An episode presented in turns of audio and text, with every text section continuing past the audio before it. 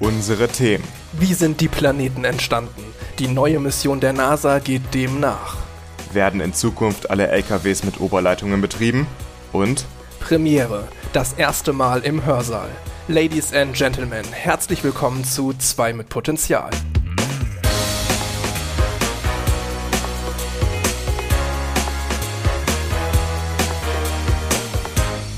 Folge 16. An meiner Seite ist Jan. und mein Name ist Max. Hallo. Wir haben auch heute wieder einige Themen vorbereitet, die wir mit euch teilen möchten. Dazu findet ihr wie immer alles Wichtige in den Show Notes. Ich hoffe mal, dass wir diesmal auch wieder einige Sachen verlinken können, vielleicht weiterführende Artikel. Bestimmt, wenn es dazu kommt, wo ich denke, dass eine Sache habe ich sogar schon im Kopf bei einem Thema, die ich auf jeden Fall in die Shownotes packen werde. Wir Also- haben nämlich am Anfang immer alles verlinkt und dann sind wir da so ein bisschen faul geworden, glaube ich. Naja, naja es, es hing auch ein bisschen von den Themen ab. Ja, das stimmt, Ähm, ja. Ich habe auf jeden Fall jetzt gerade ein Video im Kopf von der NASA. Ähm, das muss auf jeden Fall rein. Also wer sich da interessiert und wer nach weiteren Materialien sucht, meistens, nicht immer, aber meistens kann man da noch einiges finden. Aber bleibt auf jeden Fall dran und hört euch erstmal den Podcast an. Genau, ähm, ist eigentlich, glaubst du, es ist schon mal jemandem aufgefallen, dass wenn man bei den Shownotes runterscrollt, da immer noch steht, Twitter folgt. Ja, ja. Se- Seit, ich glaube, Folge, seit Folge 1. ich glaub, das folgt ja noch ein bisschen länger. Ich habe jetzt nicht vor, noch was daran zu ändern erstmal. nee, erstmal nicht. Also wir sind so. Vor allem, weil wir es im Outro ja auch immer wieder bewerben. Twitter und Instagram. Stimmt.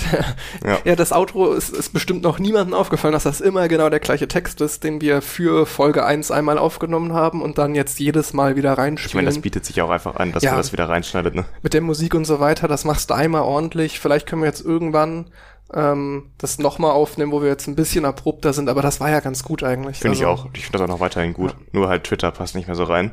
Das stimmt. Aber, wir können was ankündigen für Instagram. Oh ja. ja. Also, wir haben uns jetzt dazu entschieden, mal endlich äh, dafür was zu machen, weil uns aufgefallen ist, also mir ist aufgefallen, wir hatten relativ lange Folge 8 da drin verlinkt, in der Instagram-Bio. Und wir haben uns immer gefragt, warum Folge 8 eigentlich so viel mehr Aufrufe hat als alle anderen Folgen, also abgesehen von Folge 1.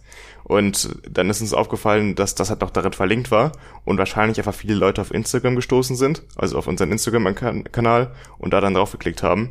Und deswegen haben wir uns jetzt dazu entschieden, vielleicht mal ein bisschen mehr in die Richtung zu machen. es wird jetzt kein High-Quality-Content da auf Instagram sein, sondern Aber so ein paar Snippets einfach, die ähm, unseren Podcast vorstellen. mehr so eine Werbung. Man muss es letztendlich beim Namen nennen. ne? Aber ich Ähm, glaube, da kann man dann ganz gut schon mal die Themen einsehen, welche wir so haben werden in den Folgen und sich dann auch einfach dazu entscheiden, die Folge sich anzuhören, wenn man das interessant findet. Und ich glaube, das ist eine ganz gute Möglichkeit, neue Leute zu gewinnen für den Podcast. Besser als nichts allemal. Ähm, ja, es wäre tatsächlich interessant zu wissen. Ähm, leider hat man da nicht so schöne Statistiken, von wo jetzt die Klicks auf die Folgen kommen, ob die wirklich jetzt von Instagram kommen. Das ist naheliegend, ne? Ja, also Ähm. zumindest, dass da ein paar Leute drüber aufmerksam geworden sind auf die Folge, das kann ich mir schon gut vorstellen. Und ähm, auch allgemein finde ich es ganz gut, wenn man noch so eine weitere Präsenz hat, weil Podcast findet man meistens in den Podcast-Playern eher schwieriger.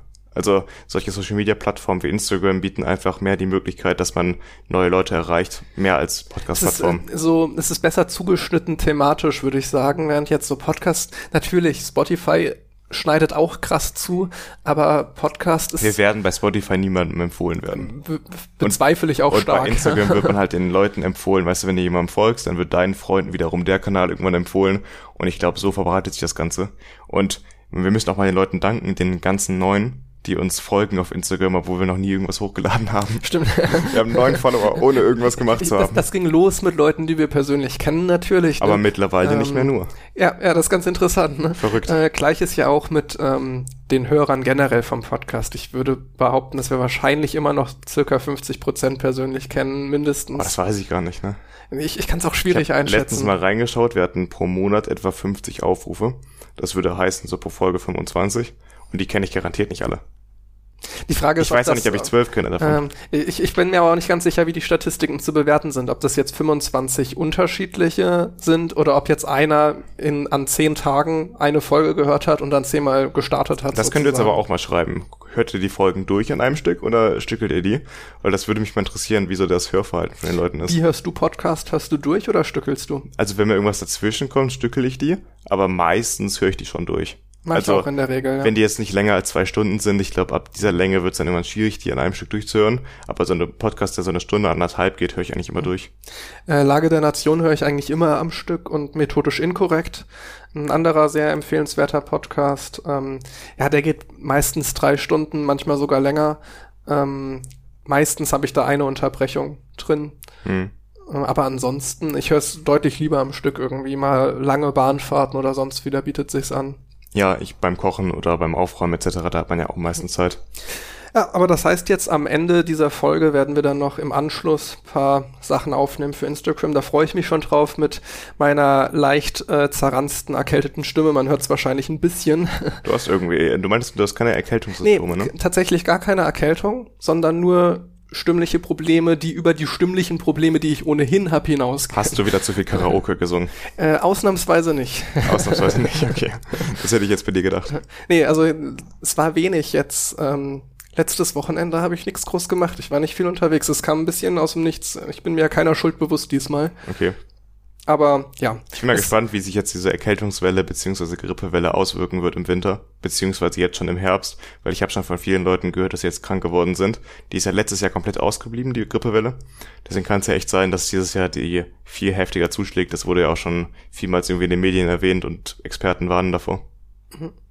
Apropos, du hast äh, die Boosterimpfung bekommen, habe ich gehört. Genau, ich habe ähm, nicht am letzten Sonntag, sondern die Woche davor meine BioNTech Booster-Impfung bekommen. Das lag daran, dass ich im Juni bei meiner Erstimpfung Johnson Johnson bekommen habe.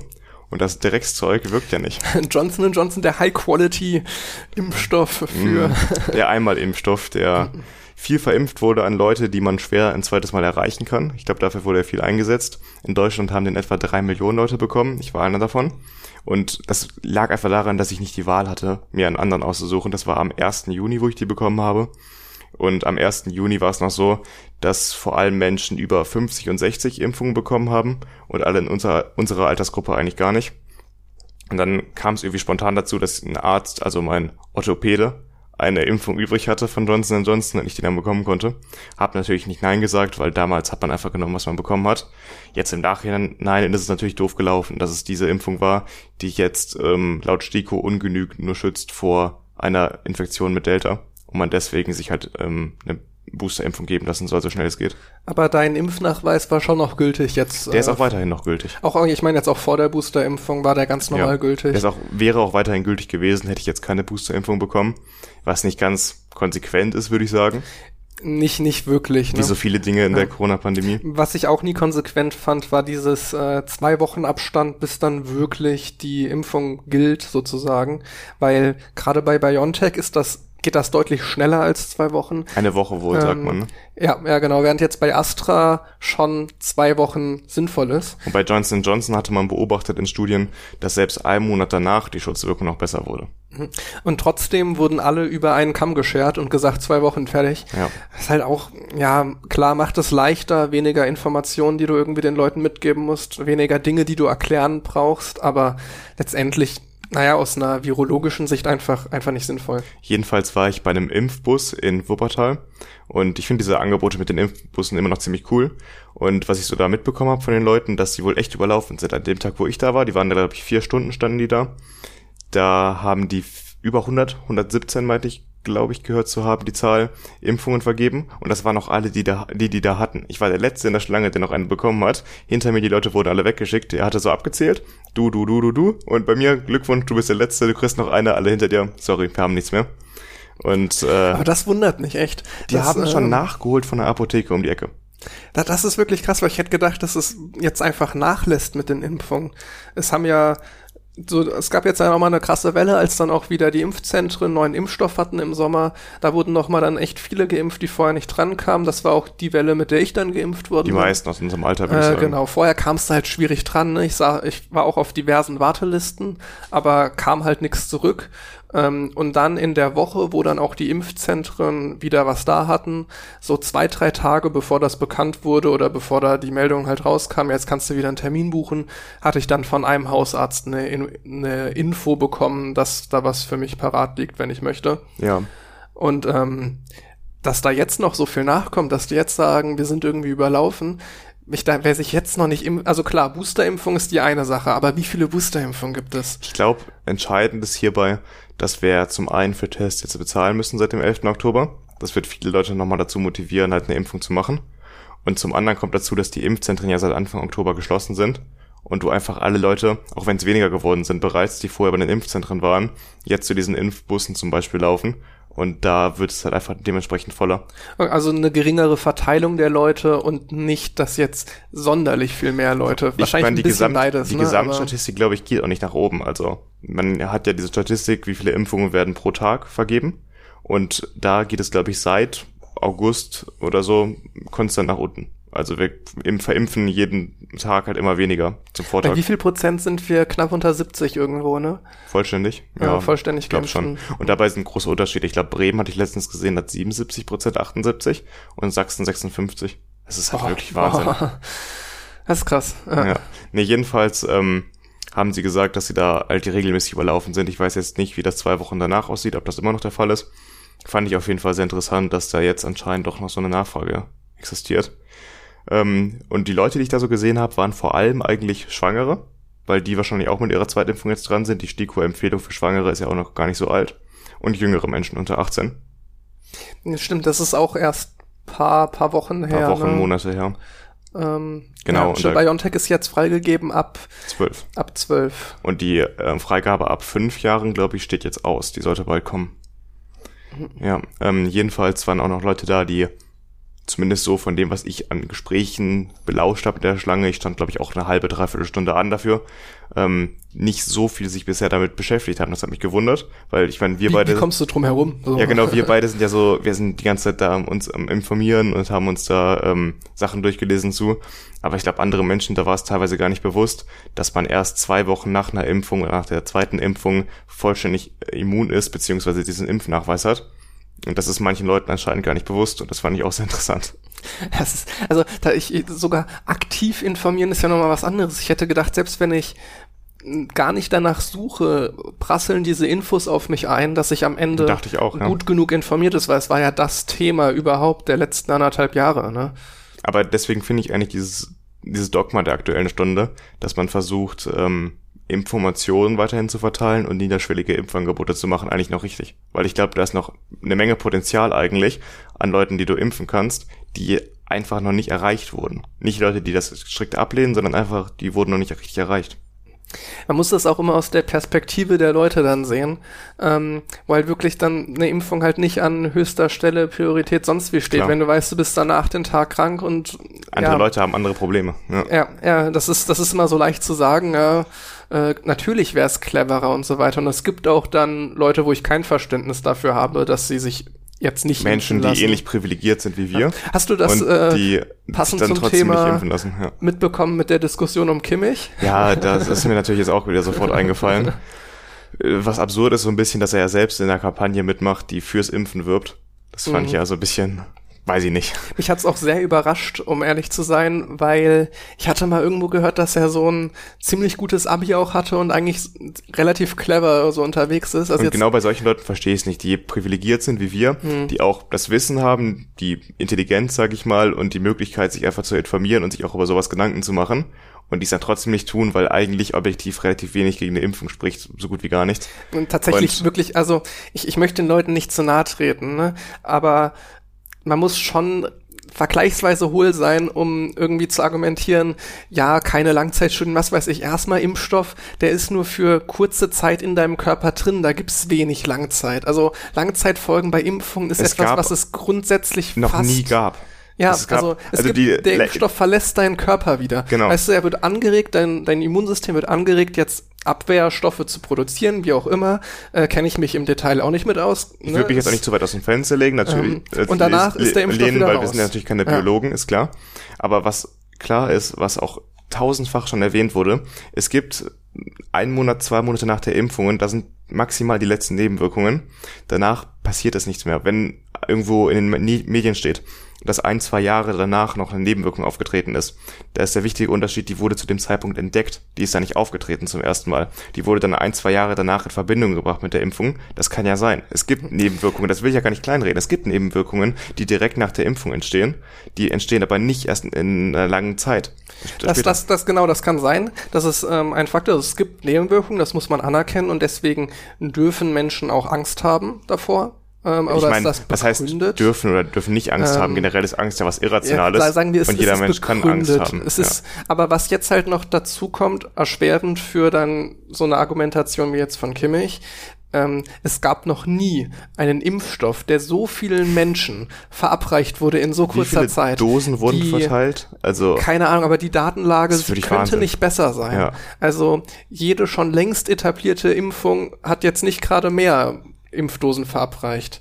Das heißt, ähm, du kannst dir eigentlich sicher sein, dass jegliche noch so kleine Nebenwirkungen entdeckt worden wären. Was da ähm, an Beobachtung stattfand, was jetzt diese Impfungen angeht und so weiter. Ich, ich würde mich mal so weit aus dem Fenster lehnen und sagen, dass man fast sagen kann, dass es zu den sichersten Impfungen überhaupt gehört, die Sehr wir sicher, haben aktuell. Ja. Also ich kann das auch nicht wirklich nachvollziehen, das Argument mit ähm, Langzeitfolgen. Ich glaube, das ist einfach ein Missverständnis in der Kommunikation von Wissenschaft, weil Wissenschaftler müssen immer sagen, okay, eine ganz kleine Wahrscheinlichkeit für Nebenwirkungen gibt's. Das ist einfach eine wissenschaftliche Kommunikation. Du musst es erwähnen, klar, sonst wäre es falsch. Aber es wird nicht transportiert, wie gering diese Wahrscheinlichkeit tatsächlich ist. Es ist halt nicht auszuschließen, dass das Gleiche so sind wir, leben wir auf einem Staubkorn in der Welt sowieso, ja, so kann sein, aber die Wahrscheinlichkeit ist halt. Ja, genau. Ähm, Deswegen, das ist halt einfach so ein, also so, was man in der Corona-Pandemie öfter eigentlich mitbekommen hat, dass die Wissenschaft sich das schwer tut zu kommunizieren und das wirklich rüberzubringen. Es ist halt auch so ein Standardproblem, wenn du differenziert irgendwie ja Sachen vermitteln musst und dann zieht dann eine Presse irgendeine Überschrift raus ja, ja, Medien verkürzen einfach allgemein. Das stimmt. Und du musst ja auch im Journalismus verkürzen, weil nicht jeder liest sich die zwölf Seiten ähm, Studienzusammenfassung durch oder gar die 100 Seiten Studie. Weißt du? das, das ist ja auch immer niemand. cool, ne? Da kannst du, könnten wir eine Podcast-Kategorie rausmachen, wo wir ähm, mediale Artikel zu irgendwelchen Studien zerpflücken, was da falsch interpretiert wurde, weil das findest du zuhauf. Also, ich hätte also wahrscheinlich gar keinen Bock auf den Rechercheaufwand, weil das ist halt wirklich viel Rechercheaufwand. Ist, ist, ist, ich will auch den Journalisten ja. gar nicht so einen großen Vorwurf machen, weil das ist einfach verdammt viel Arbeit. Aber da unterscheidet sich dann eben Qualitätsjournalismus von Bild und Welt. Ist einfach in dem Fall so. Die machen dann halt einfach verkürzte Schlagzeile, bringt einmal, Aufrufe einmal und Summary Geld. da gelesen und ähm. oder The Sun oder was weiß ja. ich was. Was mich noch so ein bisschen stört, auch wieder, wo wir bei Medien sind, ich habe in den Medien nichts gefunden über die Wirksamkeit von meiner Booster-Impfung jetzt. Also da wird überall empfohlen, auch von der STIKO, vier Wochen nach der Johnson Johnson-Impfung sollst du dir einmal BioNTech oder Moderna geben lassen aber da steht nirgendwo was dazu, wie das aussieht bei mir. Also bei mir ist, es jetzt der Fall, dass ich viereinhalb Monate später die Boosterimpfung bekommen habe. Und dazu gibt's auch gar keine Studien. Ich habe extra nochmal irgendwie gesucht, ob ich dazu Studien finde. Ich habe ähm, geschaut, zum Beispiel in dem Corona-Podcast mit Christian Drosten, da wird das einmal so in 20 Sekunden abgehandelt, dieses Thema, weil es eben auch nicht viele Leute betrifft. Johnson Johnson haben drei Millionen bekommen, habe ich eben gesagt. Und ähm, das findet einfach in den Medien kaum statt. Ist das Problem denn tatsächlich die Kommunikation nach außen hin oder die Studienlage an sich? Also wie, ich habe jetzt den Eindruck bekommen, dass ich, ich habe erstmal nichts in den Medien gefunden, dann aber auch keine Studien, keine Primärquellen irgendwie zu was. Also ich kann mir auch einfach vorstellen, dass dazu nichts in Auftrag gegeben wurde, weil es eben so wenige Menschen nur betrifft, dieser Fall. Das grundsätzliche Monitoring wird ja weiter stattfinden, auf jeden Fall bei der Impfung. Und dann würde man auch quasi automatisch feststellen, wenn es einen Zusammenhang mit Booster Johnson Johnson gäbe. Ich meine jetzt Aber nicht, solange du nichts hörst. Ich bin ehrlich gesagt weg von Nebenwirkungen jetzt gerade. Ich eher so auf die Wirkung, wie gut das wirkt. Wirksamkeit ja das Gleiche. Wenn man jetzt feststellt in den Krankenhäusern, ähm, es, es sind viele Leute da, die Boosterimpfung haben, dann würde das auch im Monitoring, denke ich, ähm, herausgefunden Klar. werden. Aber ich hätte das heißt, solange du nix hörst, ich würde mich halt besser fühlen, Nachricht. wenn ich halt eine Prozentzahl, also es gibt ja so Prozentzahl, wie wirkt, gut wirkt halt äh, BioNTech, wenn du die in einem normalen Abstand zwei miteinander bekommen hast. Und sowas hätte ich halt auch ganz gerne eigentlich für Johnson Johnson. Aber ich fürs, fürs persönliche Gefühl, ja, genau, wenn du, wenn weil, du in einen Club gehst. Genau, wenn ich jetzt mal irgendwie ne? feiern gehen möchte, ich kann mir einfach nicht sicher sein, wie gut wirkt jetzt diese Impfstoffkombination, die ja wirklich nicht viele Menschen haben in Deutschland. Das, was ich jetzt habe. Und das gibt einem nicht so das beste Gefühl. Ich hatte schon überlegt, ob ich einfach mal Lauterbach oder Drosten einfach mal eine E-Mail schreibe. Einfach mal nachfrage, Das ob die dazu sehr- tu das irgendwas mal wissen. und äh, wenn du eine Antwort bekommst, dann diskutieren wir das hier im Podcast. ja, ja, darauf hätte ich eigentlich echt mal Lust. Mal gucken, vielleicht mache ich das mal. ja, das finde ich spannend. So fürs persönliche Gefühl einfach. ja. Mal was anderes, ähm, was ich dich mal fragen wollte. Darüber hatten wir auch schon im Podcast gesprochen. Ähm, wie sieht's aus bei dieser Flip-Flop-Simulation, die du mal gemacht hast? Ähm, also traurig, ähm, Traurig. im, im Sinne von nie wieder was von gehört. Das ist echt traurig. Das, äh, also ich hatte ja damals vom Professor eine, tatsächlich dann auch nach längerer Zeit eine Eingangsbestätigung bekommen. Ähm, waren Zweizeiler, also zweimal E-Mails hin und her irgendwie, ähm, aber klang sehr positiv, nett, alles kein Ding. Der Professor war generell auch, fand ich sehr nett. Mhm. Ähm, das hat eigentlich einen guten Eindruck gemacht, aber meinte dann, ja, bist auf jeden Fall im Rennen und sieht gut aus, alles top. Und nie wieder was von gehört. Also nur mal kurz, um das zu recappen, für alle, die das noch nicht gehört haben. Max hat für unser Informatik 2 ähm, Modul so eine Flip-Flop-Simulation gemacht, auch auf einem Server. Die, die glaube ich, immer noch, die kann man auch noch aufrufen. Genau, kann man, kann man online aufrufen, flipflop-simulation.de. Genau, und ähm, die war halt fürs Studium. Der Prof macht das ganz klug. Der verleiht immer so einen Preis jedes Jahr, der Fellow Student Enlightenment Award oder sowas. Und verbessert damit quasi seine Vorlesung laufend und indem das halt seine Studenten machen. Und da konnte man halt irgendwie ein Abendessen oder so mit dem gewinnen. Ja, ni- nix, nix Tolles jetzt, aber. Irgendwie so ein Kram. Ähm, Und Max hatte da halt mitgemacht und eigentlich schade, dass dazu nichts mehr kam. Ne? genau, äh, nur nochmal, ähm, weil Flipflop immer so doppeldeutig ist. Flipflop ist in Es der um Informatik. Schuhe. genau, es geht nicht um die Schuhe, also Flipflop-Simulation, was, was soll das sein? Ähm, nee, sondern es ist, es ist quasi die theoretische Grundidee einer Speicherzelle, würde ich sagen. Ähm, Das, womit Computer oder generell ähm, technische Maschinen halt Informationen speichern können. Genau, aber halt ganz theoretisch, ganz abstrakt gehalten, ähm, die theoretische Grundlage, die kann man sich da angucken. Ähm, und wer jetzt damit gar nichts am Hut hat, der wird jetzt mit dieser Webseite auch nicht viel anfangen können. Also sind da ein paar bunte Linien, wo man Das ein bisschen drauf rumklicken kann. Quasi halt eine Ergänzung zum Vorlesungsstoff aus Informatik Genau, 2. bei so ist es gedacht, Ja. so war es auch vom Professor gedacht. Ähm, naja, es ist jetzt zwei Monate, also ja, ich, ich hab's, ich hab's so zwei, drei Wochen vor Vorlesungsende eingereicht. Ähm, und eigentlich hieß es ja immer, dass dieser Preis dann ähm, zu, zum Vorle also zum Semesterende dann irgendwie fällig ist. Wie Vielleicht kommt immer. noch was. Weiß ich ja aber nicht, aber wir haben jetzt schon wir wieder, haben jetzt drei Wochen. wir haben Ende Oktober jetzt. ich habe gar ja. nichts gehört, aber wirklich null. Ähm, Würde mich wundern, wenn noch was kommt. Ja, finde ich aber schon ziemlich assi. Vielleicht fällt's denen irgendwann mal auf, aber Wir können jetzt hier mit unserer Podcast-Crowd und all unseren Ja. Zuhörern ein bisschen Druck machen. Ich weiß gar nicht, bestimmt, bestimmt. wie ist der Prof denn überhaupt nochmal? ähm, Man boah, hat überhaupt keine persönliche Bindung in Anführungszeichen mal Nee. zu seinem Prof, weil Ja. alles halt online war mit Videos und dann ist einem das irgendwie auch egal. Dieser Mensch ist halt irgendwie nur die Stimme hinter dem Video. boah, mir fällt's gerade aber auch, an, auch nicht ein, wie er hieß. Äh, hast du das da? Aber Ähm. wir müssen jetzt auch nicht, auch nicht outcallen dafür. Nee, eigentlich, eigentlich nicht. Nee, wie gesagt, er war sehr nett und er hat auch eine gute Vorlesung gemacht, meiner Meinung nach. Äh, und eine sehr nette Klausur gestellt. Ja, die war, die war echt nett. Ähm, also eigentlich ein cooler Typ und ich fand auch die Idee ähm, von diesem Preis total clever. Also es ist wirklich, wer sich, also wenn er sich das selbst ausgedacht hat, vielleicht war es auch seiner mit, also einer, einer seiner Mitarbeiter, äh, direkt Gehaltserhöhung. ähm, weil zum einen schaffst du es, die Studierenden so irgendwie mitzuziehen, die haben dann ein Projekt, äh, beschäftigen sich vertiefend mit den Inhalten und gleichzeitig kriegst du was zurück, wie du deine eigene Vorlesung verbessern kannst, sei es durch so eine Simulationssoftware, durch irgendeine PowerPoint, in die sehr, sehr viel Arbeit gesteckt wurde. Ähm, also es ist wirklich ein Geniestreich, so eine Win-Win-Situation eigentlich für alle zu schaffen. Hm. Ja, der macht das auch schon seit einigen Jahren, ne? Also der hat dann auch bei unserer Vorlesung immer wieder Dinge eingebaut, die Studenten in den Vorjahren halt designt haben. Generell dieser Wille, ich möchte meine eigene Vorlesung verbessern, das fehlt vielen Professoren meiner Meinung nach. Ja. Die, die machen jedes Jahr das Gleiche. Ha- Hast du am Montag jetzt die Live-Vorlesung gesehen in Ähm, E-Technik? teilweise. Weil irgendwann hat er zu einem Zeitpunkt auch auf einer Folie noch einen Fehler entdeckt. Stimmt, ja. Ja. Und äh, in der Jahren. Regel haben die die, genau, jahrelang machen die diese Folien. Das war ja auch MMET, das ist ein Fach, was wir im ersten Semester haben. Äh, die hat auch Fehler auf ihren Folien entdeckt und die macht das seit acht Jahren Ja. und hat die Folien ihres Vorgängers übernommen. Und ich glaube ihres Vorvorgängers, also Ja. keine Ahnung. Naja. Und es sind immer noch Fehler drauf. Und ich, bin- ich bin mir ziemlich sicher, dass sie jedes Jahr, also es ist jetzt eine Unterstellung, ne, muss, das muss man dazu sagen, aber ich bin mir relativ sicher, dass sie jedes Jahr die Studierenden auf diese Fehler hinweist, aber sie halt einfach nicht korrigiert. Und ich meine, das ist eine PowerPoint-Folie, da kann man ja mal eben sich reinklicken Ja. und das korrigieren eigentlich. Ich, manche haben das auch so als komisches PDF, das weiß ich nicht. Vielleicht hat sie es auch so Vielleicht hat sie es Ähm. nur als PDF übertragen bekommen von ihrem Vorvorgänger. und kann nichts mehr kann ändern. nichts mehr ändern. Das kann eine Erklärung sein, okay. Du bist ja auch Christopher Nolan-Fan, oder? Nochmal, nochmal. Du bist auch Christopher Nolan-Fan, Ach so, oder? ja, ja, Ja. Auf, absolut. Und ähm, hast du schon mitbekommen, was ein neuer Film sein wird? Gar nichts tatsächlich. Ja, das ist auch eine ganz brandheiße Info, eine recht neue. Der soll im Sommer 2023 erscheinen So früh. und der Titel ist auch schon bekannt. Ähm, ist, der soll Oppenheimer heißen, der Film. Oh, Sagt dir der Name was? ja. Ja, muss eigentlich, ne? Äh, der Vater der Atombombe. So wird er oft genannt, J. Robert Oppenheimer. Und seine Rolle bei der Entwicklung der Atombombe, darum soll es gehen. Und äh, ich bin auch schon sehr gespannt auf den Film. Das kann ich mir gut vorstellen. Es könnte sein erstes Biopic sein. Also sein erster Film über einen echten Menschen.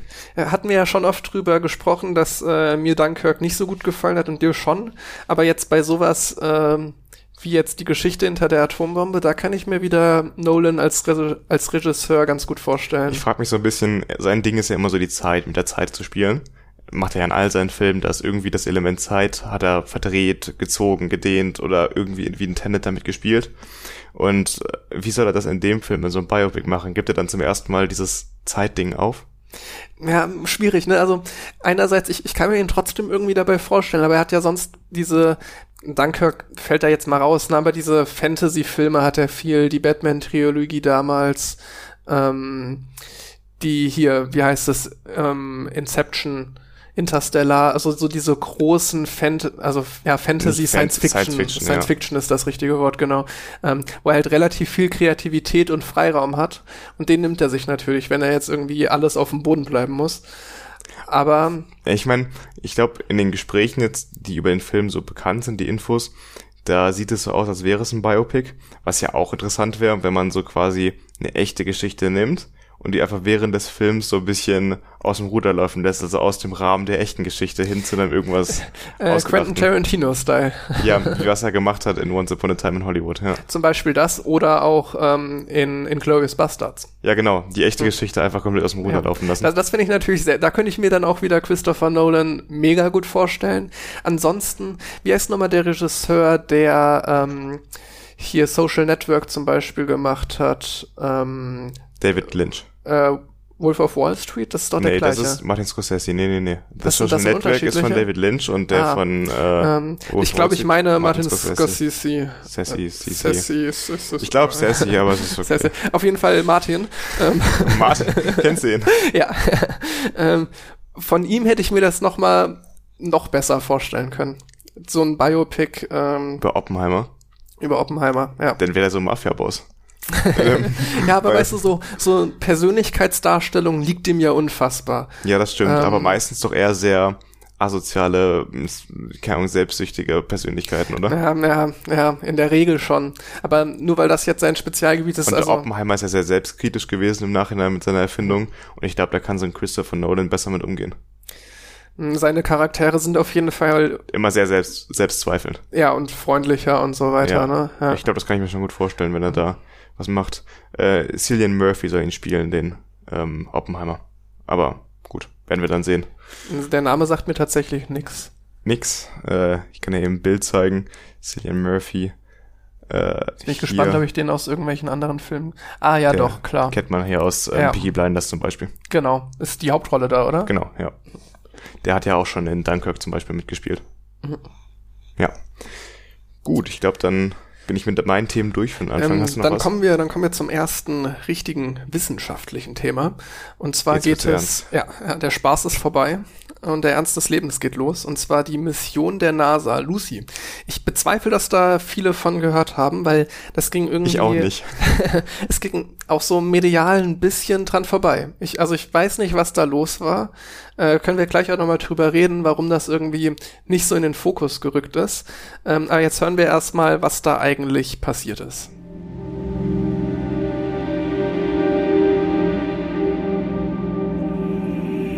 seven, six, Five, four, three, two, one, zero.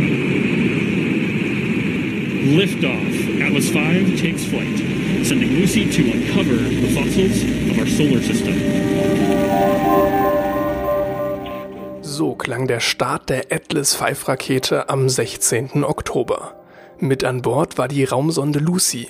Ihr Ziel ist die Erforschung einiger Asteroiden in der Umlaufbahn des Jupiters. Ist die Mission erfolgreich, wird Lucy die am weitesten von der Sonne entfernte solarbetriebene Sonde aller Zeiten sein. Höchste Zeit also, einen genaueren Blick auf die Mission zu werfen.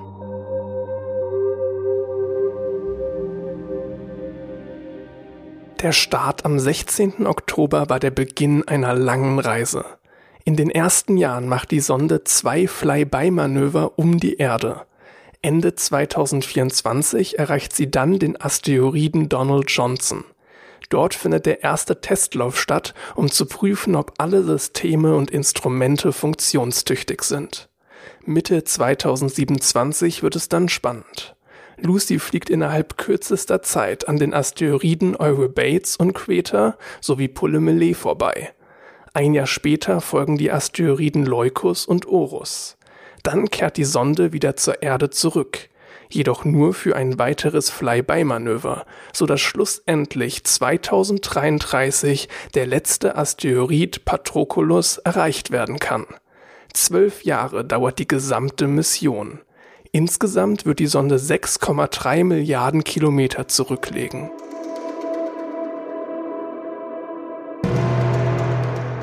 Bei so vielen Zielen ist das Startdatum von großer Bedeutung. Kurz nach dem Liftoff sagte der Missionsleiter Hall Levison dazu, Uh, die Planeten richten sich buchstäblich aus, um diese Flugbahn zu ermöglichen. Also starten wir entweder heute oder in einem Jahr. Mit einem Earth Gravity Assist Manöver wäre das dann auch möglich. Also hatten wir zwei Chancen und glücklicherweise haben wir es heute geschafft.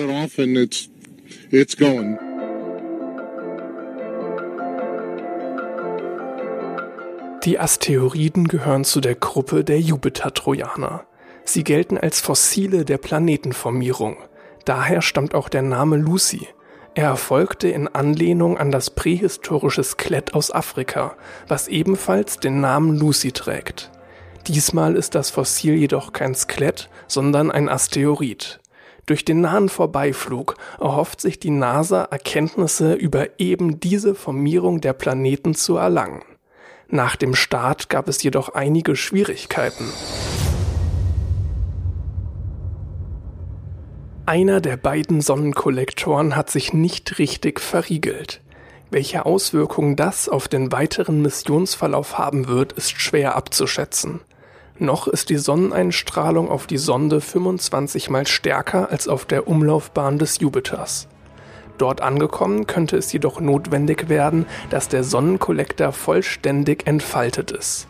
Teile der Instrumente können aber vermutlich auch bei weniger Watt arbeiten. Bis auf diesen Fehler ist die Sonde absolut funktionstüchtig. Insofern wird die Mission erstmal wie geplant fortgesetzt. Die NASA hat nun viel Zeit, den Fehler zu analysieren und kann vielleicht das Problem aus der Ferne lösen. Das Ziel der Raumsonde Lucy könnte spannender kaum sein. Die Mission geht einer der essentiellen Fragen nach, die nach der Entstehung der Erde und den Planeten.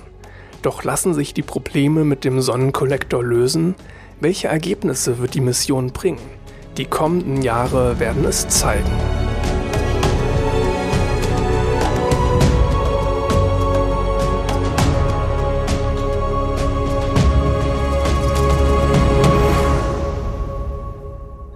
Ganz zu Beginn muss ich eine kleine Korrektur anbringen, und zwar der Asteroid.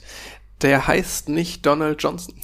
Der heißt nicht Donald Johnson. Schade Der Name war ne? so schön. Ne? So eine, so eine weirde Mischung aus Donald Trump und Boris Johnson. Nee, er ist äh, relativ ähnlich. Tatsächlich, das ist echt ein Albtraum, dieser Name. ja, ne? Stell, stell dir vor, du, du heißt Donald Johnson und dann Au. erlebst du die letzten fünf Jahre. Was, was ist los gewesen? Nee, äh, tatsächlich heißt der Donald Johansson. Oh, okay. ähm, kleiner Kann, Unterschied. kann passieren. Es ist ein bisschen traurig, weil ich hatte es mir extra noch ähm, extra noch fett markiert, weil ich auch im ersten Moment Donald Johnson gelesen habe, weil es ist in der heutigen Zeit irgendwie naheliegender.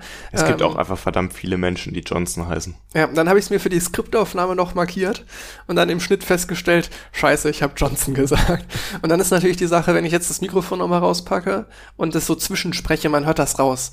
Ähm, ich habe jeden Tag eine leicht andere Stimmlage, jetzt gerade besonders, aber Ich glaube, das hat jeder Mensch. Wir sind, ja, wir sind ja keine professionellen Sprecher. Das heißt, man hört es, es es klingt einfach. immer ein bisschen Ja. anders, wenn ich jetzt irgendwas nachvertonen möchte. Ich habe manchmal schon das Problem beim Einspieler, wenn ich einen Schnitt setze und dann neu ansetze, Mhm. dass sich dann Ja. schon die Stimme anders anhört und jeder direkt merkt, das wurde nicht am Stück eingesprochen. Natürlich sprechen wir so einen Einspieler nicht am Stück ein, klar, ne? aber Ja. du sollst das halt nicht hören. ähm, naja, aber zurück zur NASA und zu der Mission Lucy. Ähm, ja, was da so im Groben passiert, das, das kam jetzt ja gerade im Einspieler. Ich fand faszinierend, wie wirklich diese Flugroute aussieht. Ich habe auf Ähm, ähm, Wikipedia gerade eine kurze Animation dazu Ja, gesehen. die habe ich mir auch angeguckt. Ja, die sieht wirklich krass aus, ja. Da gibt's auch noch ein cooles Video von der NASA zu. Ja, Ähm, das würde ich mal verlinken. Da sieht, das geht jetzt auch nicht lange, das ist ähnlich wie diese Animation tatsächlich. Aber da sieht man auch die Flugrouten und es, also, es wirkt so absurd irgendwie, ähm, dass diese Strecken zurückgelegt werden und man das so im Vorfeld plant. Ähm, wie viel auch berechnet werden muss. Also das ist ja so eine Gleichung, die du dann lösen musst, wo alles sich gegenseitig beeinflusst. Das wird ja auch eine enorme Rechenpower brauchen, einfach sowas auszurechnen vorher. Ähm, Martin Sutter heißt der Typ, der diesen Kurs geplant hat. Ja. Und der Forschungsleiter Hall Levison, wo jetzt auch der kurze Ausschnitt drin war, äh, der hatte in einem Interview den äh, gesagt, äh, so dieser Martin Sutter, er ist ein wahrer Künstler, Ja. bezogen auf seine Kurs Kurse, die er sich überlegt und dann halt dementsprechend berechnet. Ähm, Das muss man sich halt wirklich mal wegtun, ne? was das, das für ein Aufwand ist eigentlich, so eine Route zu planen. Du musst ja immer schon im Kopf haben, okay, was sind denn interessante Asteroiden für uns? Wo befinden die sich wann? Und welche kann ich davon, also das ist ja so ein Optimierungsproblem auch, wie viele kann ich möglichst davon eigentlich abfliegen? Man hat jetzt hier beim Jupiter so zwei Schwärme an Asteroiden, diese äh, Jupiter-Trojaner. Äh, das klingt so, wie als wären die jetzt mega nah beieinander und dicht am Jupiter, aber das sind sie tatsächlich nicht. Also sie sind halt auf der gleichen Umlaufbahn wie der Jupiter. Äh, und einer dieser Schwärme eilt dem Jupiter voraus und der andere folgt dem. Und diese Mission ähm, tatsächlich kommt sie zu beiden Schwärmen. Also in der ersten Phase kommen sie beim einen vorbei, dann wieder zurück zur Erde für ein Swing-By-Manöver. Ähm, das ist dieses Schwungholen an der Erde, wo man so um die Erde kreist und halt die Gravitation ausnutzt, um ähm, zu beschleunigen. Und so kommen sie dann halt zum zweiten Schwarm. Das finde ich auch Ähm. super interessant, dass man dadurch Energie gewinnen kann durch das Gravitationsfeld der Erde. Das, das ist auch so, was du ja irgendwie denkst. Ich habe mal ein ganz cooles Video gesehen, wo das so ein bisschen in zweidimensional veranschaulicht wurde. Da war ein großes Tuch gespannt und dann hat jemand eine schwere Kugel quasi über das Tuch rollen lassen, von einer Ecke zur anderen und dann im genau richtigen Moment eine kleine Kugel von der Seite reinrollen lassen und die ist quasi, als die große Kugel vorbeigerollt war, hinter der großen Kugel lang gerollt und dadurch, dass diese große Kugel das Tuch so eingedrückt hat in dem Moment und weggerollt ist davon, geht das Tu- Tuch hinter dieser großen Kugel ja wieder nach oben. Und das hat der kleinen Kugel Schwung gegeben, die ist dann richtig rausgeschossen auf der anderen Seite des Tuchs. Und so kann man sich das wahrscheinlich auch etwa vorstellen, halt im dreidimensionalen. Das fand ich als Anschauung ganz interessant, aber das Video finde ich jetzt bestimmt nicht mehr.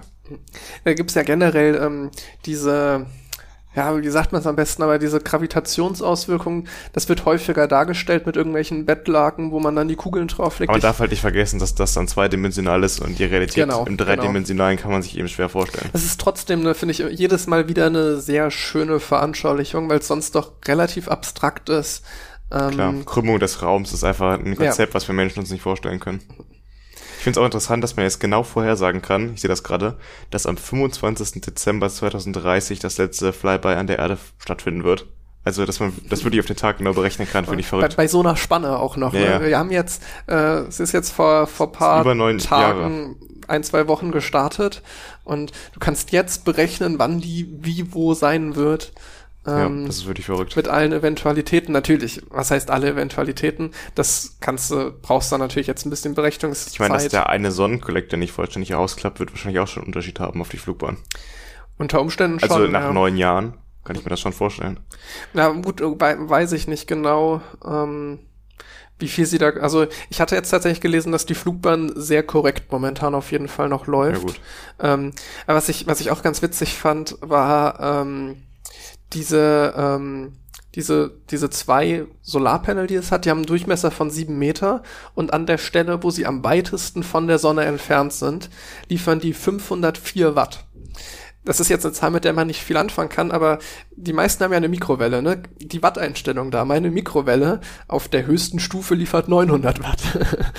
Ich wollte gerade fragen, wie viel verbrauchen denn so wissenschaftliche Instrumente? Ich habe keine Vorstellung. Ähm, kann ich dir jetzt bei wissenschaftlichen Instrumenten im Detail auch nicht sagen, aber 504 Watt ist verdammt wenig. Ja, aber so eine Mikrowelle Ähm, muss ja auch ordentlich was heiß machen, ne? Das stimmt. aber äh, du wirst da jetzt jede Menge an Sensoren auf diesem ähm, auf dieser auf dieser Sonde drauf haben, weil was was wollen sie dokumentieren? Das ist auch noch ein ganz interessanter Punkt.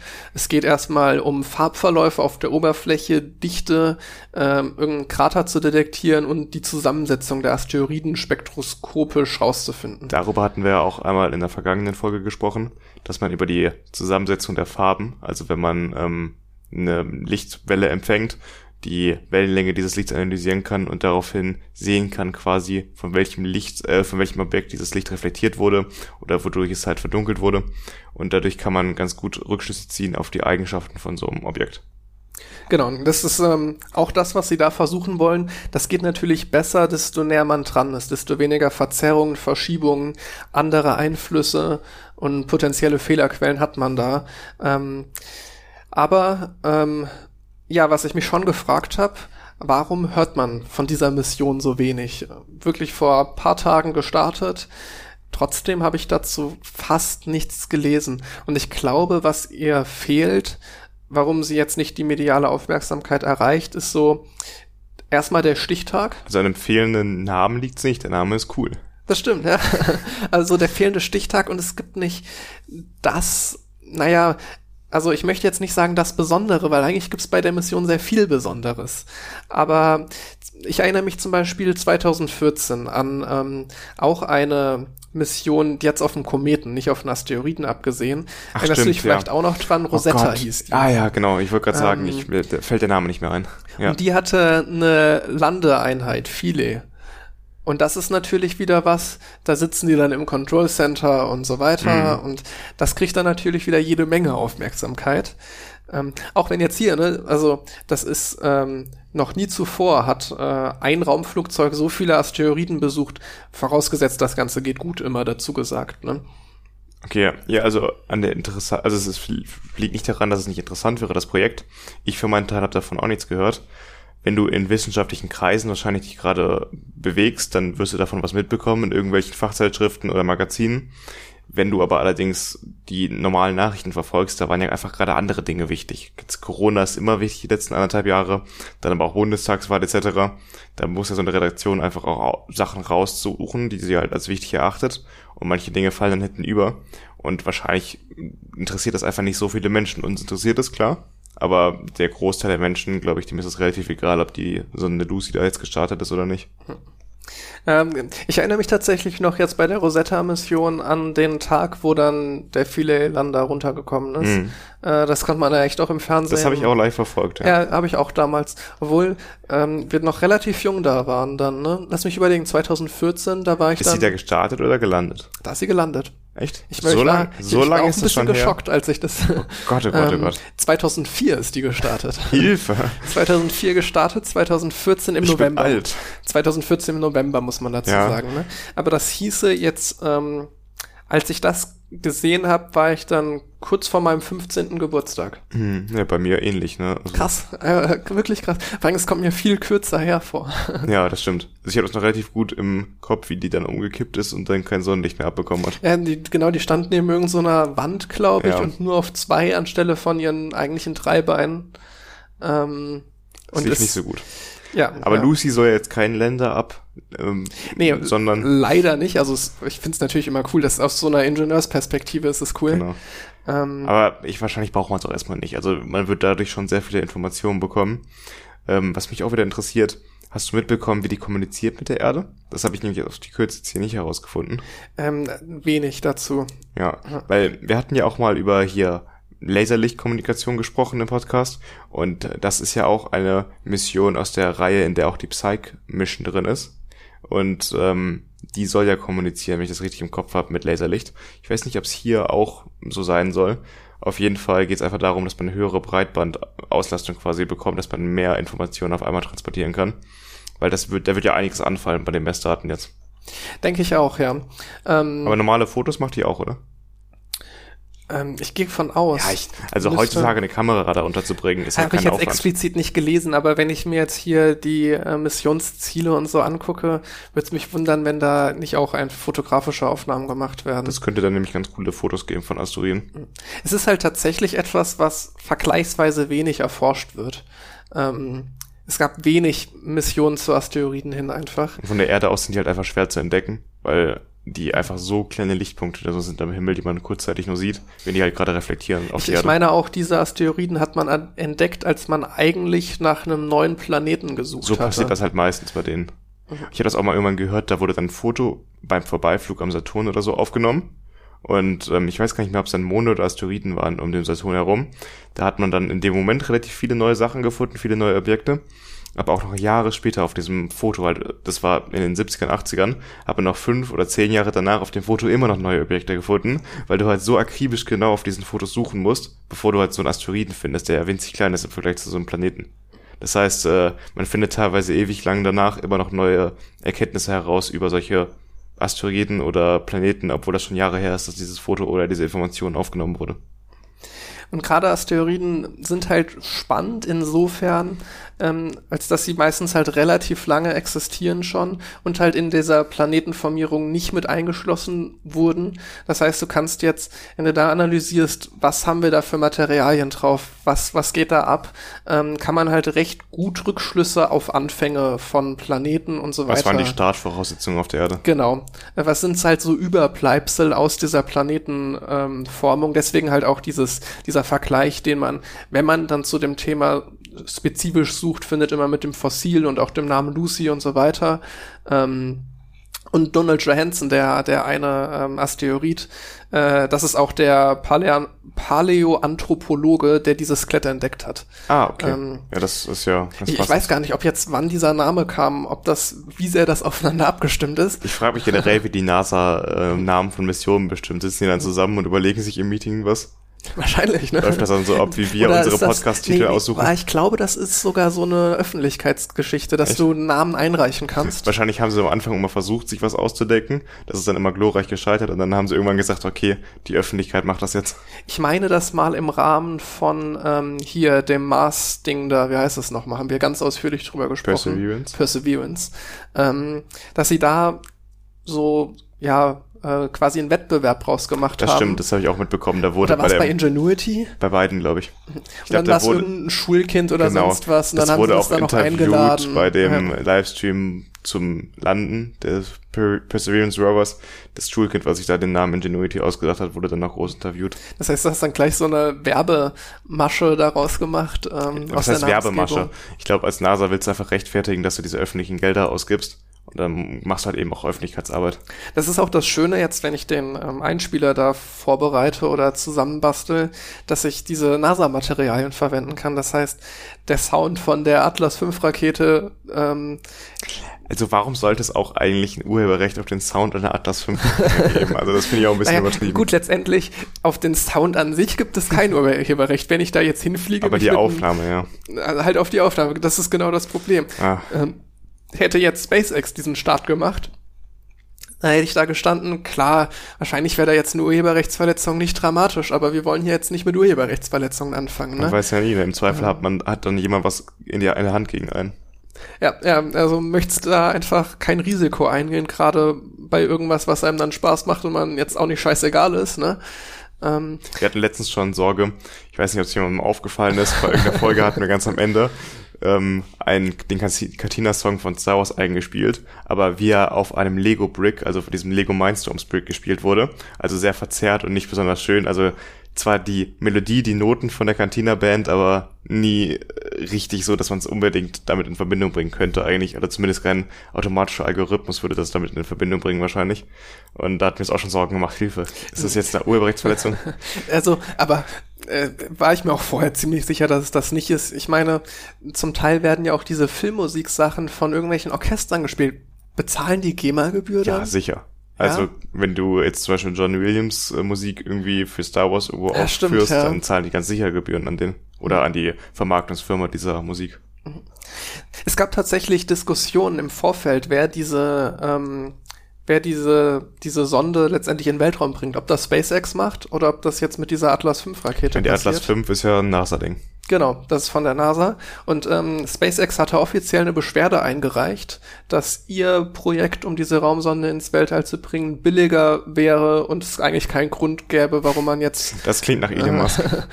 Das ist, es war halt eine Ausschreibung, hey, wir wollen äh, Lucy ins All bringen. Ver sehr verkürzt jetzt, ne? Keine Ahnung wie es. ähm, und da hat sich dann halt auch SpaceX drauf beworben und gesagt, jo, wir machen das. Äh, die NASA auch. Witzigerweise, ne, weil es ist ja ein NASA-Projekt, Lucy, aber es ist halt, NASA ist öffentliche Organisation. Wahrscheinlich müssen sie es Äh, ausschreiben. Sie müssen es ausschreiben, Ja. gehe ich auf jeden Fall schwer von aus, weil sonst wäre es irgendwie komisch. ja. Ähm, dann wurde sich aber für die NASA, also für die Atlas 5 Rakete entschieden. Und da hat dann erst SpaceX etwas Stress gemacht. Ähm, haben, haben das dann aber wieder zurückgenommen, wo ich leider nichts zu gefunden habe, wie da jetzt genau die mein, Umstände die waren. arbeiten ja auch in anderen Projekten zusammen, zum Beispiel in der Artemis-Mission, die uns ja zurück zum Mond bringen soll, das ist glaube ich 2024. Da stellt SpaceX auch die Raketen her. Darüber könnten wir eigentlich auch mal einen Spieler machen oder das Thema vorbereiten, das ist ganz spannend. Das soll ja so sein, dass die großen Raketen dann quasi so einen Fahrstuhl haben, womit die Astronauten von oben, von der Spitze der Rakete runtergefahren werden auf dem Mond. Das, das klingt klug. Zur Mondstation oder sowas hattest du doch schon mal einen Einspieler, oder? Nee, nee, kein Einspieler. Wir hatten da so mal kurz drüber gesprochen. Aber da eigentlich könnte man, nicht als Thema im eigentlich könnte man Artemis mal generell als eigenes Thema machen. okay. Mir kommt irgendwie so Mondstation als Titelthema. Nee, war es nicht. Ich habe die ja schön ordentlich bei mir immer aufgelistet, meine Themen, die ich bisher gemacht habe. Ich äh, speichere das ja alles in einer vernünftigen Ordnerstruktur ab und das Thema ist ganz sicher nicht dabei. Also bei mir die, die Sendungsnotizen, die habe ich tatsächlich alle von Folge 1 an. Aber jetzt die Skripte und die Einspieldateien, ich, das ist immer traurig. Wenn ich auf meine Cloud gehe, dann sehe ich da Ordner bis Folge 5. und danach habe ich aufgehört, Ordner zu führen. ja, auf jeden Fall habe ich noch ein anderes Thema vorbereitet. Bist du durch? Mit, Ich bin durch mit soweit, deinen ja. Punkten? Genau. Ähm, ich habe etwas vorbereitet zu einem Thema, was mich sehr interessiert hat, weil ich das schon mal vor ein paar Jahren gehört habe. Und jetzt wurde ich, muss ich offen zugeben, auf die Idee gebracht, wieder durch ein Tom Scott Video. Und ähm, das hat mich dann wieder daran erinnert, dass ich mich schon mal dafür interessiert hatte. Und ich finde, dieses Thema könnte für die Zukunft ziemlich bedeutend sein.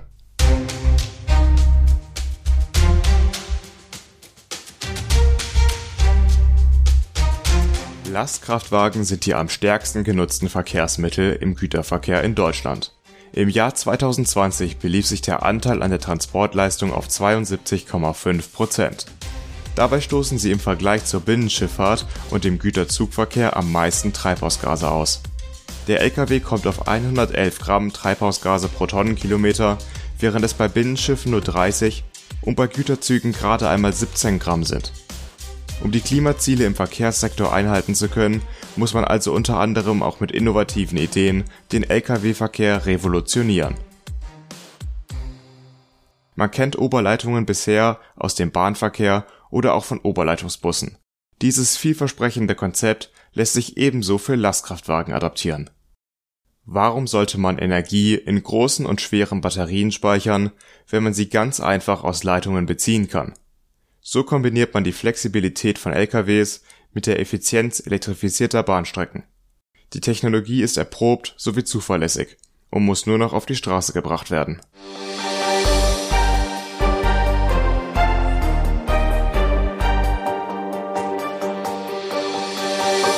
Das Konzept eines Oberleitungs-Lastkraftwagens wurde bereits im Mai 2012 von Siemens vorgestellt.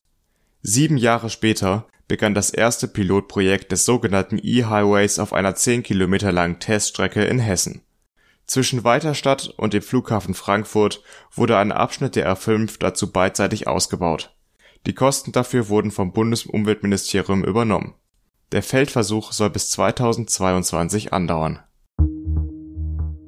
Für die Umsetzung wird eine zweipolige Gleichstromleitung über die Autobahn gespannt und die Stromabnehmer werden durch starke Zugfedern vom Führerhaus an die Oberleitungen gepresst. Das Anlegen des Stromabnehmers an die Oberleitungen wird anbügeln, der umgekehrte Vorgang Abbügeln genannt. Beide Vorgänge können bei Geschwindigkeiten von 0 bis 90 km/h automatisch sowie per Knopfdruck erfolgen. Das Lenken innerhalb der Spur wird durch den beweglichen Stromabnehmer ausgeglichen. Bei Ausweichmanövern oder Setzen des Blinkers bügelt der Stromabnehmer automatisch ab. Besonders eignet sich diese Technologie für Hybrid-LKWs, die bei Betrieb an der Oberleitung den Strom direkt zum Elektromotor sowie zur Batterie leiten. Bei Überholmanövern oder einer Fahrt abseits der Autobahn speist dann entweder die Batterie den Elektromotor weiter mit Strom oder der LKW schaltet in den Verbrennungsbetrieb.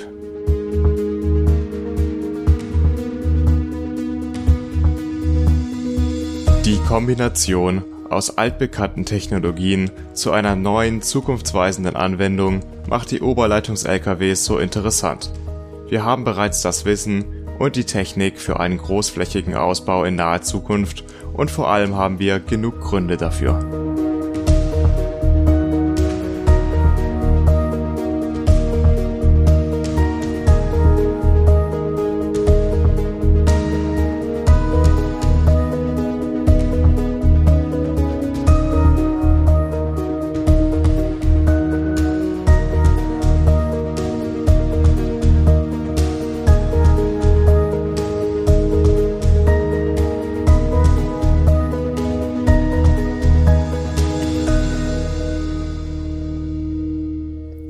Letztens saß ich am Bahnhof und habe da eine Regionalbahn gesehen, die offenbar einen Verbrennungsmotor hatte, weil da war so ein kleiner Schornstein drauf, aus dem Rauch rauskam.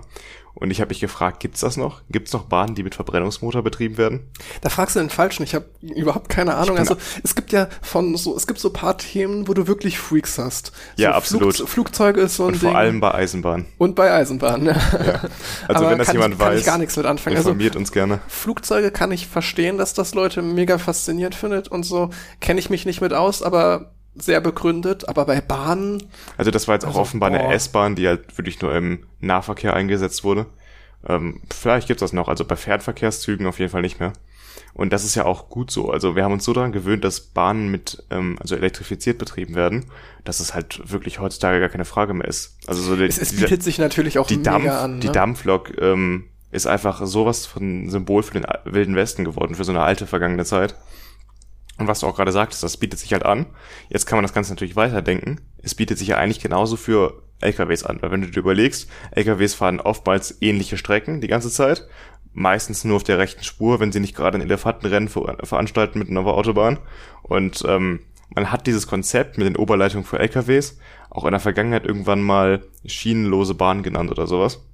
Weil es ist ja eigentlich im Prinzip etwas sehr ähnliches.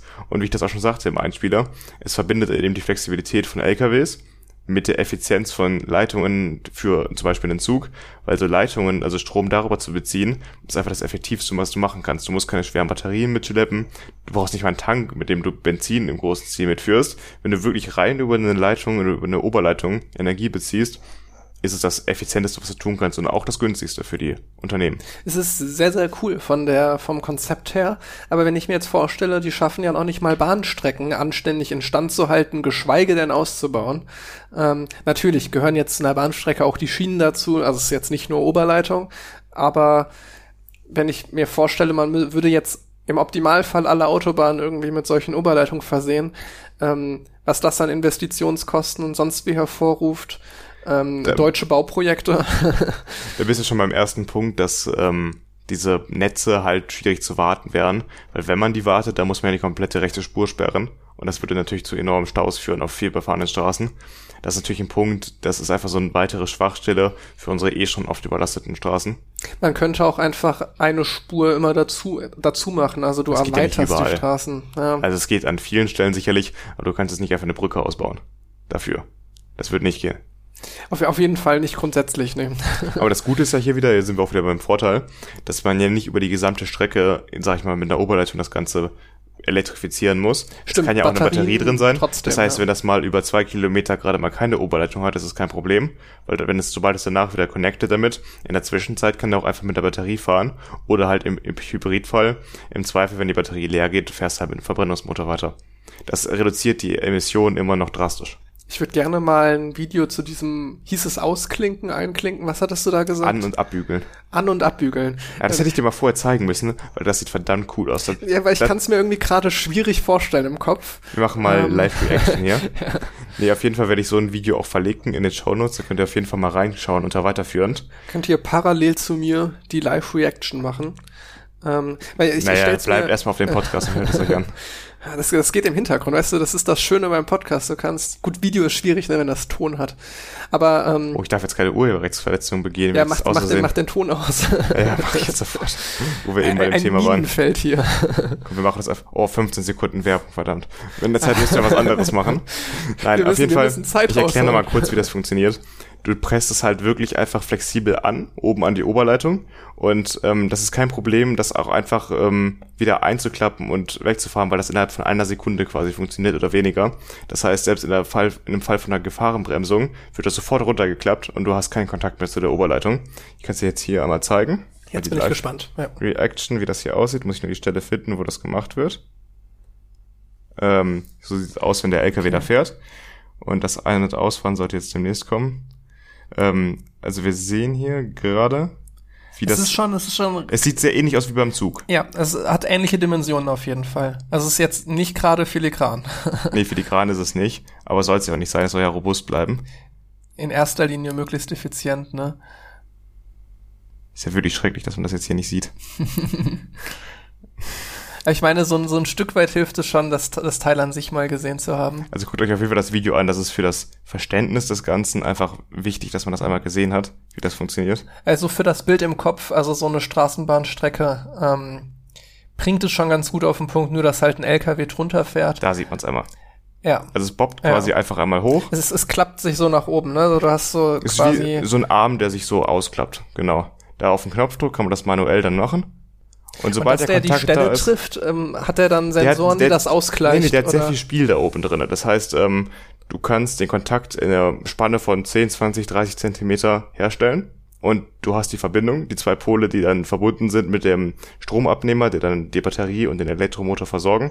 Das heißt, auch wenn du ein bisschen ausweichst, ähm, erstens bewegt sich dieser Stromabnehmer ein bisschen mit und halt die Kontakte haben ein bisschen Spiel. Das heißt, du kannst ähm, auch mit ausweichen, also wie, wie man das halt macht, äh, beim Autofahren auf einer Bahn, längst mal ein bisschen nach links, ein bisschen nach rechts.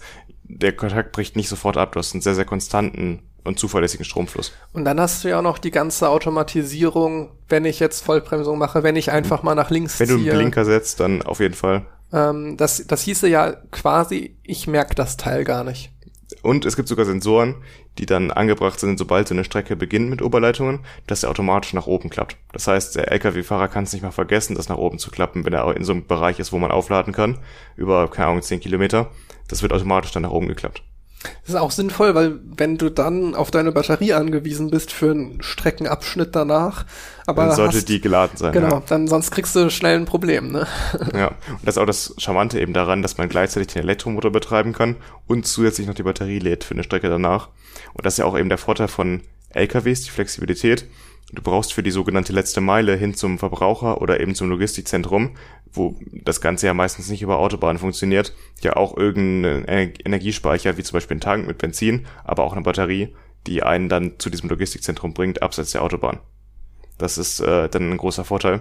Wo das noch oft eingesetzt wird, ist es zum Beispiel bei Bullladern auf ähm, großen Tagebauen oder sowas, wo du auch immer die gleiche Strecke hast und wo eine Menge Erde und Geröll etc. weggetransportiert werden muss von der Stelle, wo gebaggert wird. Und äh, weil das immer die gleichen Strecken sind, wird das auch mit Oberleitungen oftmals gemacht. Ähm, ich überlege gerade, ja, einerseits sinnvolle, sinnvolle Sache, andererseits könnte man nicht auch einfach einen Bahnverkehr ausbauen? Das ist genau der Punkt von Greenpeace und Nabu, dass sie halt sagen, wir sollten, bevor wir jetzt ein zweites System einführen in Deutschland, womit man mit Oberleitungen zum Beispiel den Güterverkehr äh, versorgt, sollte man lieber den einen, den man schon hat, besser ausbauen. Und das ist absolut ein legitimer Grund. Ne? Man braucht eben einfach einen besseren Bahnverkehr, nicht nur für die Menschen, die jetzt damit reisen wollen, sondern auch für den Güterverkehr.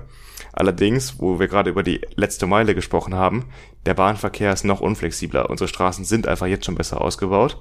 Und das Ganze ist dann einfach eine kurzfristige Lösung, womit wir eben die Emissionen im Güterverkehrssektor enorm reduzieren können.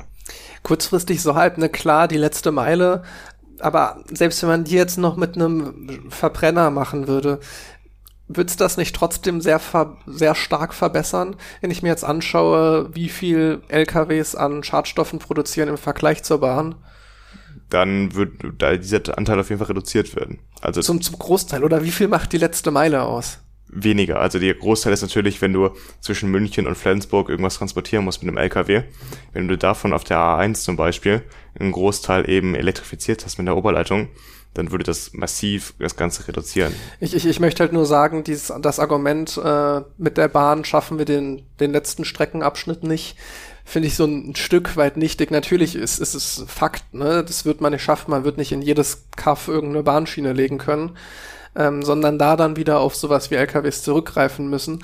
Andererseits ist es so tragisch, so ein bisschen die Mischung zählt. Ne? Wir müssen, wir müssen nicht gar kein, gar keine Treibhausgase mehr erzeugen, sondern halt nur noch da, wo es wirklich erstmal nicht anders geht. Wie du das vorschlägst, müsste dann aber in der Nähe von jedem Logistikzentrum, und davon gibt es verdammt viele in Deutschland, irgendwo eine Bahnanbindung sein. Und das ist einfach so weit weg von der Realität, dass man, glaube ich, nicht in den nächsten 20, 30 Jahren das aufholen könnte. Dass du dann nur die Knotenpunkte hast. Genau. Ja. Und äh, Straßenanbindung hast du überall.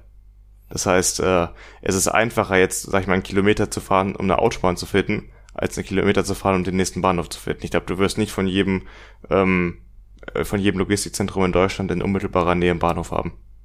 Das ist das Problem. Ja, ja da, da könnte es sich wiederum lohnen, das, das stimmt. Ja, was auch ein Vorteil ist, zum Beispiel ist einfach der Lärm. Ist mir aufgefallen, wie laut eigentlich ein LKW ist.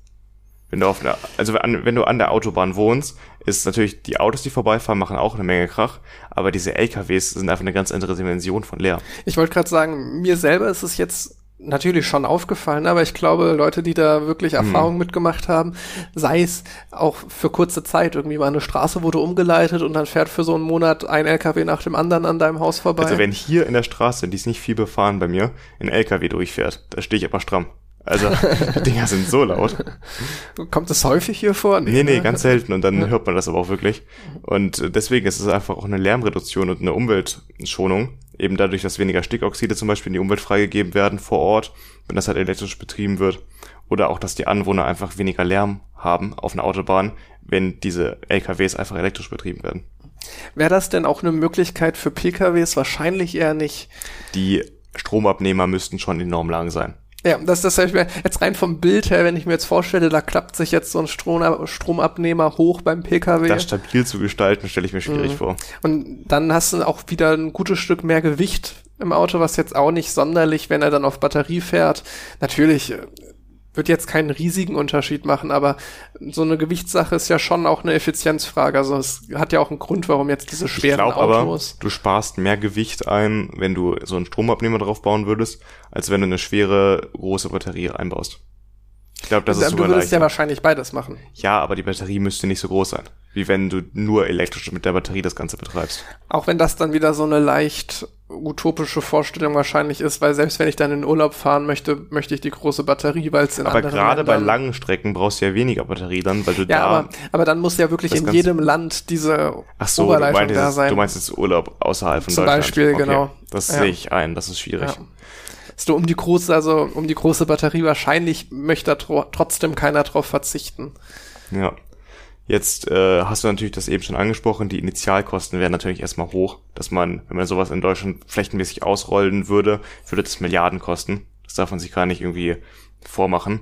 Allerdings wäre das Ganze für die ähm, Betreiber, also die Spediteure, viel günstiger, weil du ökonomisch einfach sinnvoller ist, keine große Batterie oder einen Wasserstoffantrieb zum Beispiel, was ja auch noch eine Möglichkeit ist einzubauen, sondern viel lieber eigentlich so eine Leitung oben drüber legst, an die du dich anschließt, weil du da quasi den effektiven Strompreis, den wir hier in der Wohnung auch bezahlen, einfach nur bezahlen musst. Und das Ganze ist dann deutlich günstiger auf lange Sicht, also schon innerhalb von einem, anderthalb Jahren, als wenn du es nicht machen würdest. Das heißt, dieser ökonomische Aspekt für die Spediteure ist schon relativ gut. Und da könntest du ja vielleicht noch überlegen, ob du dann Abgaben oder sowas als Staat kassierst das heißt Mautgebühren oder ähnliches. Die Spediteure machen das auf jeden Fall, wenn es ökonomisch sinnvoll ist. Und also du als Staat rentierst dir quasi wieder oder du holst dir das Geld, was du im ersten Moment ausgegeben hast, langsam über Jahrzehnte wieder zurück. Wie sieht das denn aus mit den Fahrzeugen, die dann unter den Oberleitungen fahren? Weil das wäre ja auch noch eine Investition, die dann die Spediteure machen müssten. Genau, aber genau darum geht's eben, dass diese Punkte, also dieses Geld wieder reingeholt werden könnte, dadurch, dass du eben weniger ausgeben musst für ähm, Batterien für Wasserstoffantriebe oder auch generell einfach für das Laden. Das Ganze wäre günstiger. Okay. Mhm. Das heißt, ähm, so einen Stromabnehmer oben drauf zu bauen aufs Dach. Das Ganze ist vergleichsweise günstig, weil diese Technologie ist ja schon seit Jahrzehnten oder fast Länger, schon länger seit als dem man Jahr, denkt, ne? als ich jetzt auch gehört habe. fast schon seit dem irgendwie Jahrhundert etabliert. 2012 ist dieses Pilotprojekt Nein, vorgestellt das meine ich worden. nicht mal. Also du hast ja gerade gesagt, das sieht aus wie bei der Bahn. Das oben, dieser Stromabnehmer, der an die Oberleitung connected. Und genau das ist es ja eben. Das wird jetzt seit Jahrzehnten dafür gebaut für Bahnen. Und das müsste für LKWs nicht viel anders aussehen. Das bedeutet, die Preise dafür sind nicht besonders hoch. Das ist ja oft so, wenn Technologie schon lange da ist, dann wird Schon sie immer etabliert. günstiger mit der Zeit. Und die wird ja schon in Massen produziert für Züge und äh, zum Beispiel auch Oberleitungsbusse. Das heißt, teuer ist es nicht unbedingt. Ich habe jetzt keine genauen Preise, aber so in einem Zeitraum von fünf bis zehn Jahren, ich meine, viel älter werden wahrscheinlich Spediteu also LKWs und Spediteuren sowieso nicht. In so einem Lebenszyklus kannst du es wahrscheinlich austauschen. Mhm. Wie sieht das, wie sieht das, ähm, ja, es ist insofern ganz interessant, weil dann würde es ja auch deutlich mehr LKWs mit Batterien geben. Ja, klar. Ähm, und dann denke ich wieder hier an äh, die Tesla-Batteriefabrik da, die sie bauen. Das heißt, Batterienachfrage müsste ja krass nach oben gehen. Wenn das sie tut jetzt, sie ja sowieso schon. Ja, es ist dann noch mal, noch mal mehr im Kommen, ne? Also ob du jetzt eine äh, Batterie einbaust für längere Strecken, das heißt, die müsste größer sein für LKWs oder kleinere Batterien für die Oberleit für dieses Oberleitungssystem, dann ist das letztere ja sogar besser, weil du halt eben weniger Rohstoffe brauchst für diese kleineren Batterien. Aber Batterien im Ganzen wirst du immer mehr brauchen, klar. Große Batterien in LKWs, ist das ein Ding? Wahrscheinlich eher nicht. Das würde zu ineffizient sein. Glaub ich- glaub ich nämlich Weil du ja auch, ja. eben Last wegnimmst, die du transportieren kannst, wenn du eine schwere Batterie einbaust. Mhm. Halt Wasserstoffantriebe werden ja immer wieder hoch gehandelt, aber die sind noch nicht so weit, dass sie, glaube ich, in den nächsten fünf bis zehn Jahren das Ganze übernehmen könnten. Das heißt, das wäre dann wirklich eine Übergangstechnologie hier, diese Oberleitungen für die nächsten 20 Jahre, bis hin dann irgendwann vielleicht die Wasserstoffantriebe übernehmen, wo dann der Wasserstoff eben grün produziert wurde aus erneuerbaren Energien. Ob du das so verkaufen kannst mit Übergangstechnologie, die so viel Geld kostet? Würdest du nicht so verkaufen. Allerdings ähm, glaube ich, die, der Kostenpunkt ist gar nicht so valide, weil es eben auch einen Effizienzvorteil ergibt. Das heißt, ähm, es sind hohe Initialkosten, die rentieren sich aber nach 20 Jahren bereits wieder für den Staat. Hast du was dazu gefunden, wieso der aktuelle Stand momentan ist? Ähm, gibt's da, gibt's da tatsächlich Bestrebungen, das dann wirklich umzusetzen? Also dieses Pilotprojekt in Hessen, da hattest du ja von berichtet. Genau, und das Ganze wird auch finanziert vom Umweltministerium, vom Bundesumweltministerium. Und ähm, es gibt noch ein weiteres Pilotprojekt in Schleswig-Holstein mittlerweile auf der A1 und ein weiteres ist geplant, zumindest in Baden-Württemberg. Das heißt, es werden jetzt immer mehr, es sind dann noch weitere ins Auge gefasst, weitere Strecken, wo man das machen könnte. Und ich glaube, die Akzeptanz bisher in der Bundesregierung bzw. Umweltministerium ist recht hoch für diese Technologie. Und Siemens pusht das auch ziemlich. Siemens hat zum Beispiel auch einen E-Highway, wie sie das selbst nennen, in Schweden gebaut und sind auch in den USA dran, sowas zu bauen. Das heißt, der Markt dafür, glaube ich, die Nachfrage ist da, zumindest von Seiten der deutschen Bundesregierung, der bisherigen. Und ähm, Siemens äh, gibt auf jeden Fall auch äh, das Angebot her. Also die pushen auch sehr stark, dass es, dass es halt in Zukunft verkauft wird und dass das die Zukunft des Lkw-Verkehrs ist. Ich stelle mir da die Akzeptanz auch relativ hoch vor, weil du schränkst halt niemanden in irgendeiner Weise damit ein. muss sich nichts ändern. Also du Genau. musst nur diese Leistungen das, drüber das, bauen. Gef das Gefühl für keinen ändert sich, noch nicht mal für den Lkw-Fahrer eigentlich. Genau. Also ich kann immer noch auf der rechten Spur fahren, wenn ich Lust habe, selbst wenn dann irgendeine Oberleitung über mir ist, es macht nichts aus. Ähm, und der Lkw-Fahrer kann auch noch genauso eigentlich fahren wie vorher. Klar, wenn er jetzt eine Batterie verbaut hat, dann sollte er vielleicht nicht die ganze Zeit auf der Mittelspur fahren, aber sollte er sowieso nicht. Nee. Ähm, Ich habe das letztens dann nochmal gesehen in dem Rahmen. Im Bußgeldkatalog, es kostet irgendwie 80 Euro und ein Punkt in Flensburg, wenn man zu langsam überholt. Man soll ja irgendwie so 10 bis 20 kmh mindestens schneller sein oder 20 kmh sogar als der, den man überholt. Und das sind ja LKWs nie. Das kostet, das kostet echt viel Geld, eigentlich. Da müsste man eigentlich mal mehr drauf achten. Also, was heißt man? Also, da sollte mehr drauf geachtet werden, weil es ist, ich sehe es sehr, sehr häufig. Ja, vor allem wenn es eine zweispurige Autobahn ist und die beiden LKWs dann alles blockieren. Ist schon sehr Muss anstrengend. das sein, Als ne? Hinterherfahrender. Ja.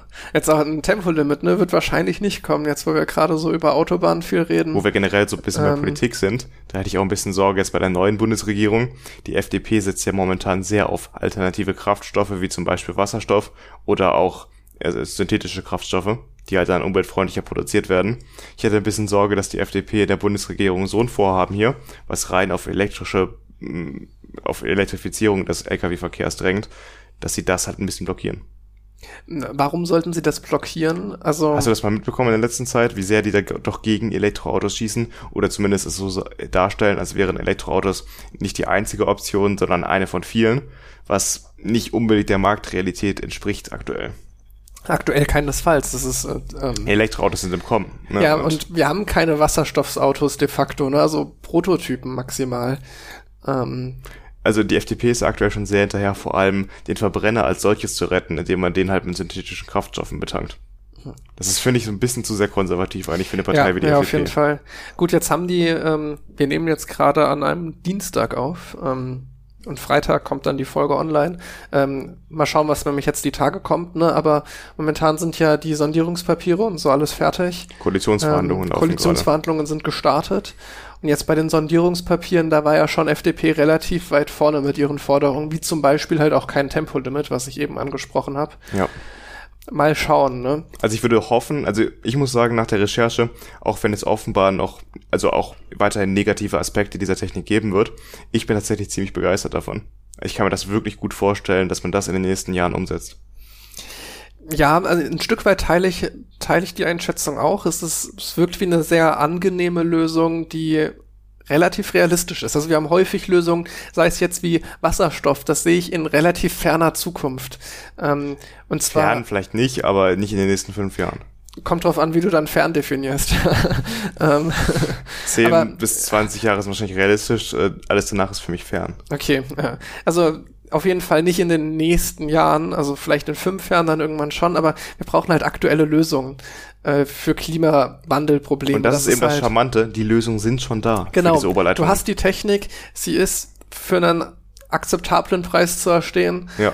Also das, das, das finde ich auch sehr schön. Was ich mich allerdings trotzdem frage, ist auch jetzt bei so einem äh, Bahnverkehrausbau, ähm, also Schienenausbau, dass natürlich, du hast das Problem der letzten Meile und dass dann Spediteure dahin müssen zu den Knotenpunkten und wo stehen die dann? Ja, da hängt ein kleiner Rattenschwanz mit dran. Das stimmt schon. Allerdings würdest du da natürlich zwei Fliegen mit einer Klappe schlagen, dass eine Schiene nicht nur für Güterverkehr, sondern auch für Personenverkehr genutzt werden kann. Das ist ein absolut valider Punkt, weil der Personenverkehr muss ja auch ausgebaut werden. Und dann, dann hast du halt beides. Dann kannst du sagen, da kann irgendein Regionalzug mit Personen drauf fahren und halt auch der Güterzug. Das geht eben beim LKW genau nicht. Also ich hatte ja eben einmal kurz die Frage in den Raum geworfen, aber für PKW ist erstmal nicht absehbar, dass die jetzt mit Oberleitung fahren, äh, dass die Höhe, es ist zu weit oben erstmal, Genau. ne? Ich hatte gerade den komischen Gedanken, man könnte ja die linke Spur dann dafür ausbauen, dass man da so eine niedrige Oberleitung drüber macht. Aber das ist vielleicht ein bisschen absurd. Und, und gerade da, ähm, als Autofahrer fährt man dann ja doch mal eher unterschiedlichere Strecken, als es jetzt der LKW-Fahrer tut. Ja, bei LKWs müsste man nicht jede Autobahn ausbauen. Es ist, würde erstmal reichen, wenn man die sehr, sehr stark frequentierten Autobahnen ausbaut, weil da die Spediteure halt am meisten umsetzen und auch am meisten Kohlenstoff, Kohlenstoffdioxid eben ausgestoßen, äh, ausgestoßen wird. Und beim Pkw wiederum, um das wirklich verkaufen zu können, brauchst du das halt sehr, sehr viel. Da bräuchtest du es auch im Ausland, weil ich möchte ja nicht, dass mein Auto jetzt im Ausland schlapp macht. Ja, es ist halt, glaube ich, einfach deutlich schwieriger als an den Mann zu bringen, als jetzt der LKW, der immer die gleiche Route hin und her Der fährt. auch eine kürzere Lebensdauer hat als eben das, der durchschnittliche Pkw von einem Otto-Normalverbraucher. Ich kaufe ein, gut, es, kann, das ist jetzt wieder was, was ich gar nicht einschätzen kann. Ich Was bin, äh, wie lange, für wie lange hat man ein Auto? Es kommt ganz drauf an, was auch die eigenen Interessen sind. Ich glaube, du kannst ein Auto, wenn du es gut pflegst, wenn nichts schief geht, für 10, 12 Jahre locker haben. Viele Menschen, es ist aber auch so ein bisschen eine Lifestyle-Frage, wollen halt früher ein neues Auto haben. ne? Weil davon hängt natürlich auch ein bisschen ab, auf was für Technologie lasse ich mich ein. So ähm, kann ich jetzt mal ein Jahr mit Oberleitung fahren. Aber das, das wird nicht kommen. Das wird mich stark wundern. Nee, nee. Ähm, Aber für äh, quasi die ähm, Technologie, um die jetzt auf LKWs anzuwenden, glaube ich, dafür wäre es eine gute Möglichkeit. Und ähm, das sehe ich auch tatsächlich in den nächsten Jahren. Ich wäre jetzt nicht überrascht, wenn es kommen würde. Es, es hängt so ein bisschen ab von der politischen Situation, ne? auf was sich da eingeschossen wird, welche Lösung jetzt. Ähm, Ich kann mir gut vorstellen, jetzt Lösung in der nächsten verkauft wird. Bundesregierung, dass halt SPD und Grüne dafür wären und die FDP, könnte ich tatsächlich sagen, eigentlich dagegen wäre. Also da bin ich mir recht sicher. Aber vielleicht ähm, schlägt dann im Gegensatz zum Tempolimit das Pendel dann eher in die Richtung grüner Politik aus. Ich bin auch mal gespannt, wie jetzt die tatsächliche, das tatsächliche Koalitionspapier wird, wenn es dazu kommt, wonach es ja stark aussieht. Ähm, weil Die Naja. werden wohl nichts Spezielles zu Oberleitungslastkraftwagen Nee, da nee, klar. reinschreiben. Äh, das ist jetzt, ist jetzt ein bisschen abseits vom Thema, aber ich meine, es geht ja schon in so eine ähm, Klimarichtung, Klimaschutzrichtung. Muss es, ja. Ähm, und da, naja, die FDP hatte jetzt ja sehr, sehr viel von ihren Forderungen, auf jeden Fall nicht den Prozenten entsprechend, die sie jetzt bei der Wahl gehabt haben. Aber es ist ja auch nur ein Sondierungspapier. Aber man muss ja auch dazu sagen, ne, die FDP ist die Partei, die sich am schwersten mit dieser Koalition tun wird. Insofern, dass man denen jetzt gerade an so einem Punkt zu Anfang die meisten Zugeständnisse macht, ist taktisch vielleicht gar nicht verkehrt. Jetzt äh, driften wir schon zu sehr in den Politik-Podcast ab. Dann würde ich vorschlagen, machen wir weiter mit äh, Dingen, von denen wir Ahnung haben, und zwar vom Studium. Genau.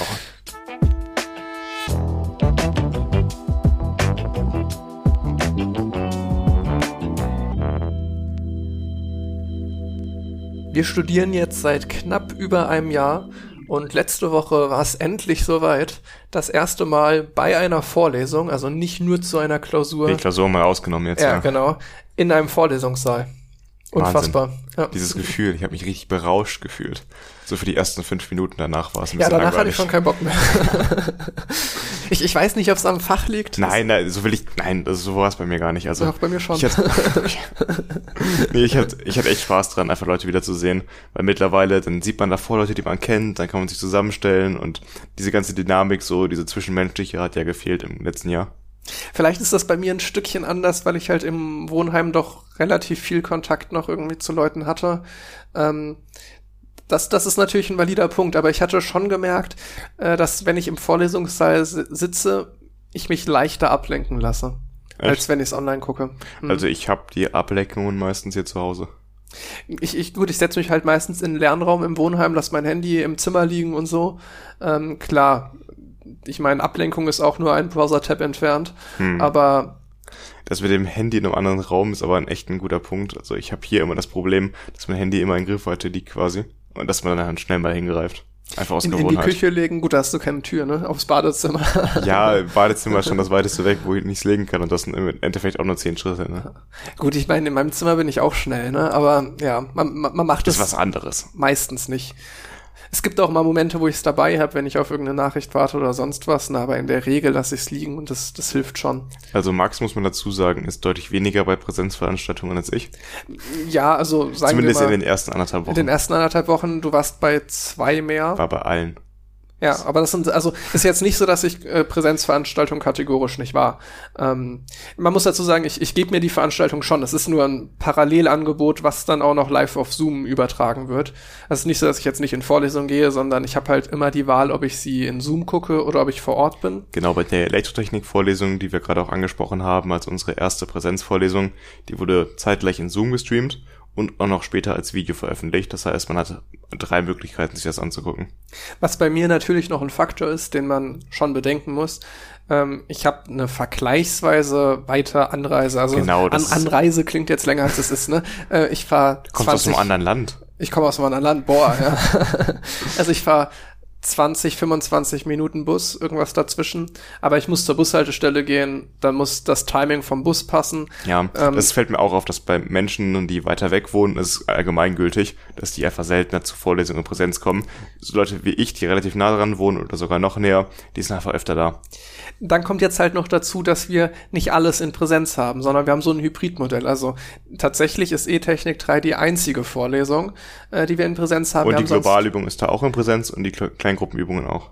Es gibt sonst noch Fächer, wo auch die Kleingruppenübungen in Präsenz sind. In aber die, Informatik hat mich das überrascht. Ich hatte das gar nicht auf dem Schirm gehabt. Ah, doch, doch, da hatte ich es auch erwartet, ja. Aber es ist tatsächlich die einzige wirkliche Vorlesung. Und wenn ich jetzt, also wie gesagt, halt Hybridmodell, manche online, manche in Präsenz. Und wenn ich jetzt eh schon den ganzen Tag in der Stadt hänge, dann kann ich und eine Veranstaltung nach der anderen habe, dann bin ich natürlich auch Präsenz am Start. Aber wenn ich jetzt, wie es bei mir zum Beispiel mittwochs der Fall ist, den ganzen Tag über nur Online-Veranstaltungen oder einfach Übungsblätter selber rechnen mache, ähm, dann fahre ich nicht, also kann man machen, ne? Aber die Hemmschwelle für eine Veranstaltung, dann diese Fahrt auf sich zu nehmen und dann direkt danach wieder zurückzufahren, ist halt ein gutes Stück höher, als wenn ich neben dem Hörsaal wohne. Das kann ich gut verstehen. Ich meine, ich wohne jetzt auch nicht neben dem Hörsaal, aber ich habe es tatsächlich geschafft, letzte Woche, äh, oder nee, gestern, am Montag, habe ich es geschafft, ähm, in zehn Minuten aus meiner Haustür rauszugehen und in den Hörsaal reinzukommen. Es war nämlich so, ich musste ein bisschen joggen zum Bahnhof hin. Ich wohne relativ nah am Hauptbahnhof und bin dann innerhalb von drei Minuten von meiner Haustür zum Hauptbahnhof, bin da in den Zug gestiegen, der ist dann bis Aachen West gefahren und bin von da halt innerhalb von zwei Minuten in den Hörsaal gekommen. Das heißt, so roundabout zehn Minuten waren das. Muss ich schon sagen, das war nicht schlecht. Echt gut getimt. Hättest du die Bahn verpasst? ja, also der Zug kam um 28 an und um 30 ging die Vorlesung los, ne? Ich war der Letzte, der im Hörsaal war, aber ich war da. Dieser, diese Haltestelle Aachen West, die ist halt wirklich direkt neben dem Hörsaal. Ja, du kannst ne? quasi von den Gleisen runterspringen und sitzt drinnen. Ja, so ungefähr. Ja. Also das ist, das ist nicht verkehrt Und jetzt das gerade bietet für sich dich. halt für mich super an, weil mit der Bahn fährt man zwischen den beiden Stationen fünf Minuten. Bei dir ist die Verbindung da mega gut. Ja. Ähm, es, es geht auch bei, bei mir fahren auch viele Busse ab, aber nur einer, der so wirklich jetzt in die Hörsaalecke fährt. Also in Aachen sind die Hörsäle schon immer in einer gleichen Region angeordnet. Ähm, und da fährt einer hin, der halt relativ viel zwischenhält. Also der, der fährt häufig genug, aber halt mit sehr viel Halt. Also falls jemand, der hier zuhört, noch nach einer Wohnung sucht oder vielleicht auch nächstes Jahr nach einer Wohnung sucht für ein Studium, in der Nähe von einer guten Verkehrsanbindung ist wirklich in meiner Erfahrung, meiner Erfahrung nach Gold wert. Also in der Nähe vom Hauptbahnhof oder von irgendeiner Bus, von irgendeinem Buszentrum. Das hat mir so viel geholfen jetzt in dem Jahr, dass ich halt schnelle Anbindung überall hin habe, weil hier, von hier, glaube ich, von der Bushaltestelle Hauptbahnhof fahren alle zwei, drei Minuten ein Bus ab. Und damit kommt man eigentlich in alle Ecken von Aachen relativ schnell hin. Und auch der, die Bahnanbindung ist einfach super. Ich glaube aber generell, wenn man in der Nähe des äußeren Rings wohnt, hast du eigentlich kaum Probleme. Nee, und bei dir ist halt was ganz anderes, ne? Ja, es ist, war halt bei mir so ein Rechenspiel jetzt Vor Vorteile gegen Nachteile. Ich, ich hatte ja auch in den Anfangs-Podcast-Folgen hatten wir immer noch mehr drüber gesprochen, als für uns ja auch, gut, wir haben, wir haben nach dem ersten Semester angefangen, war nicht mehr eine ganz neue Situation, ne? Aber es bringt halt viel Gemeinschaft, viele Vorteile, die Räumlichkeiten und so weiter, aber der große Nachteil ist natürlich die Entfernung. Die Ihr seid schon mal so ein bisschen abgekapselt, so diese Gruppe Katzensprung, ne? Das, das stimmt, genau. Wir sind so ein bisschen abgekapselt, was jetzt natürlich während Corona komplett egal war. Ähm, insofern würde Genau. ich immer noch sagen, als ich, als ich neu gestartet habe, war es die beste Entscheidung überhaupt. Ähm, das hat ganz, ganz viel da gebracht. Ähm, Ob es jetzt in einem halben Jahr, wenn dann vielleicht alles Präsenz ist, immer noch eine super Entscheidung ist, bin ich mir unsicher. Ich meine, dann kann man ja auch noch umziehen. So genau, ja dann nicht. war ich anderthalb Jahre aufwärts da drin. Ne? Also es ist jetzt nicht Ja. mega lange, aber jetzt für so eine Studentenwohnung Das dachte ich mir letztens auch. Ich habe ja hier alles mit sehr viel Aufwand eingerichtet in der Bude. Und jetzt wohne ich ja seit über einem Jahr und jetzt hat sich auch gelohnt. Es ist halt ärgerlich, wenn man nach wenigen Monaten schon wieder auszieht. Und jetzt denke ich mir so, okay, selbst wenn ich jetzt nochmal umziehe, dann passt das schon.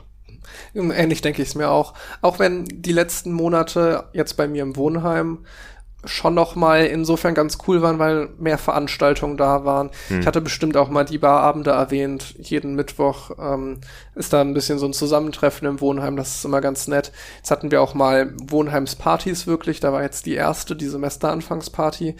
Das hat schon alles was. Also ich würde es irgendwie auch nicht missen wollen momentan. So geht's mir aber jetzt auch mit den ganzen Präsenzveranstaltungen, weil ich es schon wichtig finde, dass man eben nicht zu Hause versauert, sondern eben Leute trifft. Und das, ähm, ich meine, ist im vergangenen Jahr, vor allem im ersten Semester im Winter, öfter mal passiert, dass man dann an drei, vier Tagen hintereinander quasi niemanden außer die Kassiererin bei Rewe gesehen hat, weil man halt einfach keinen Kontakt zu Leuten hatte.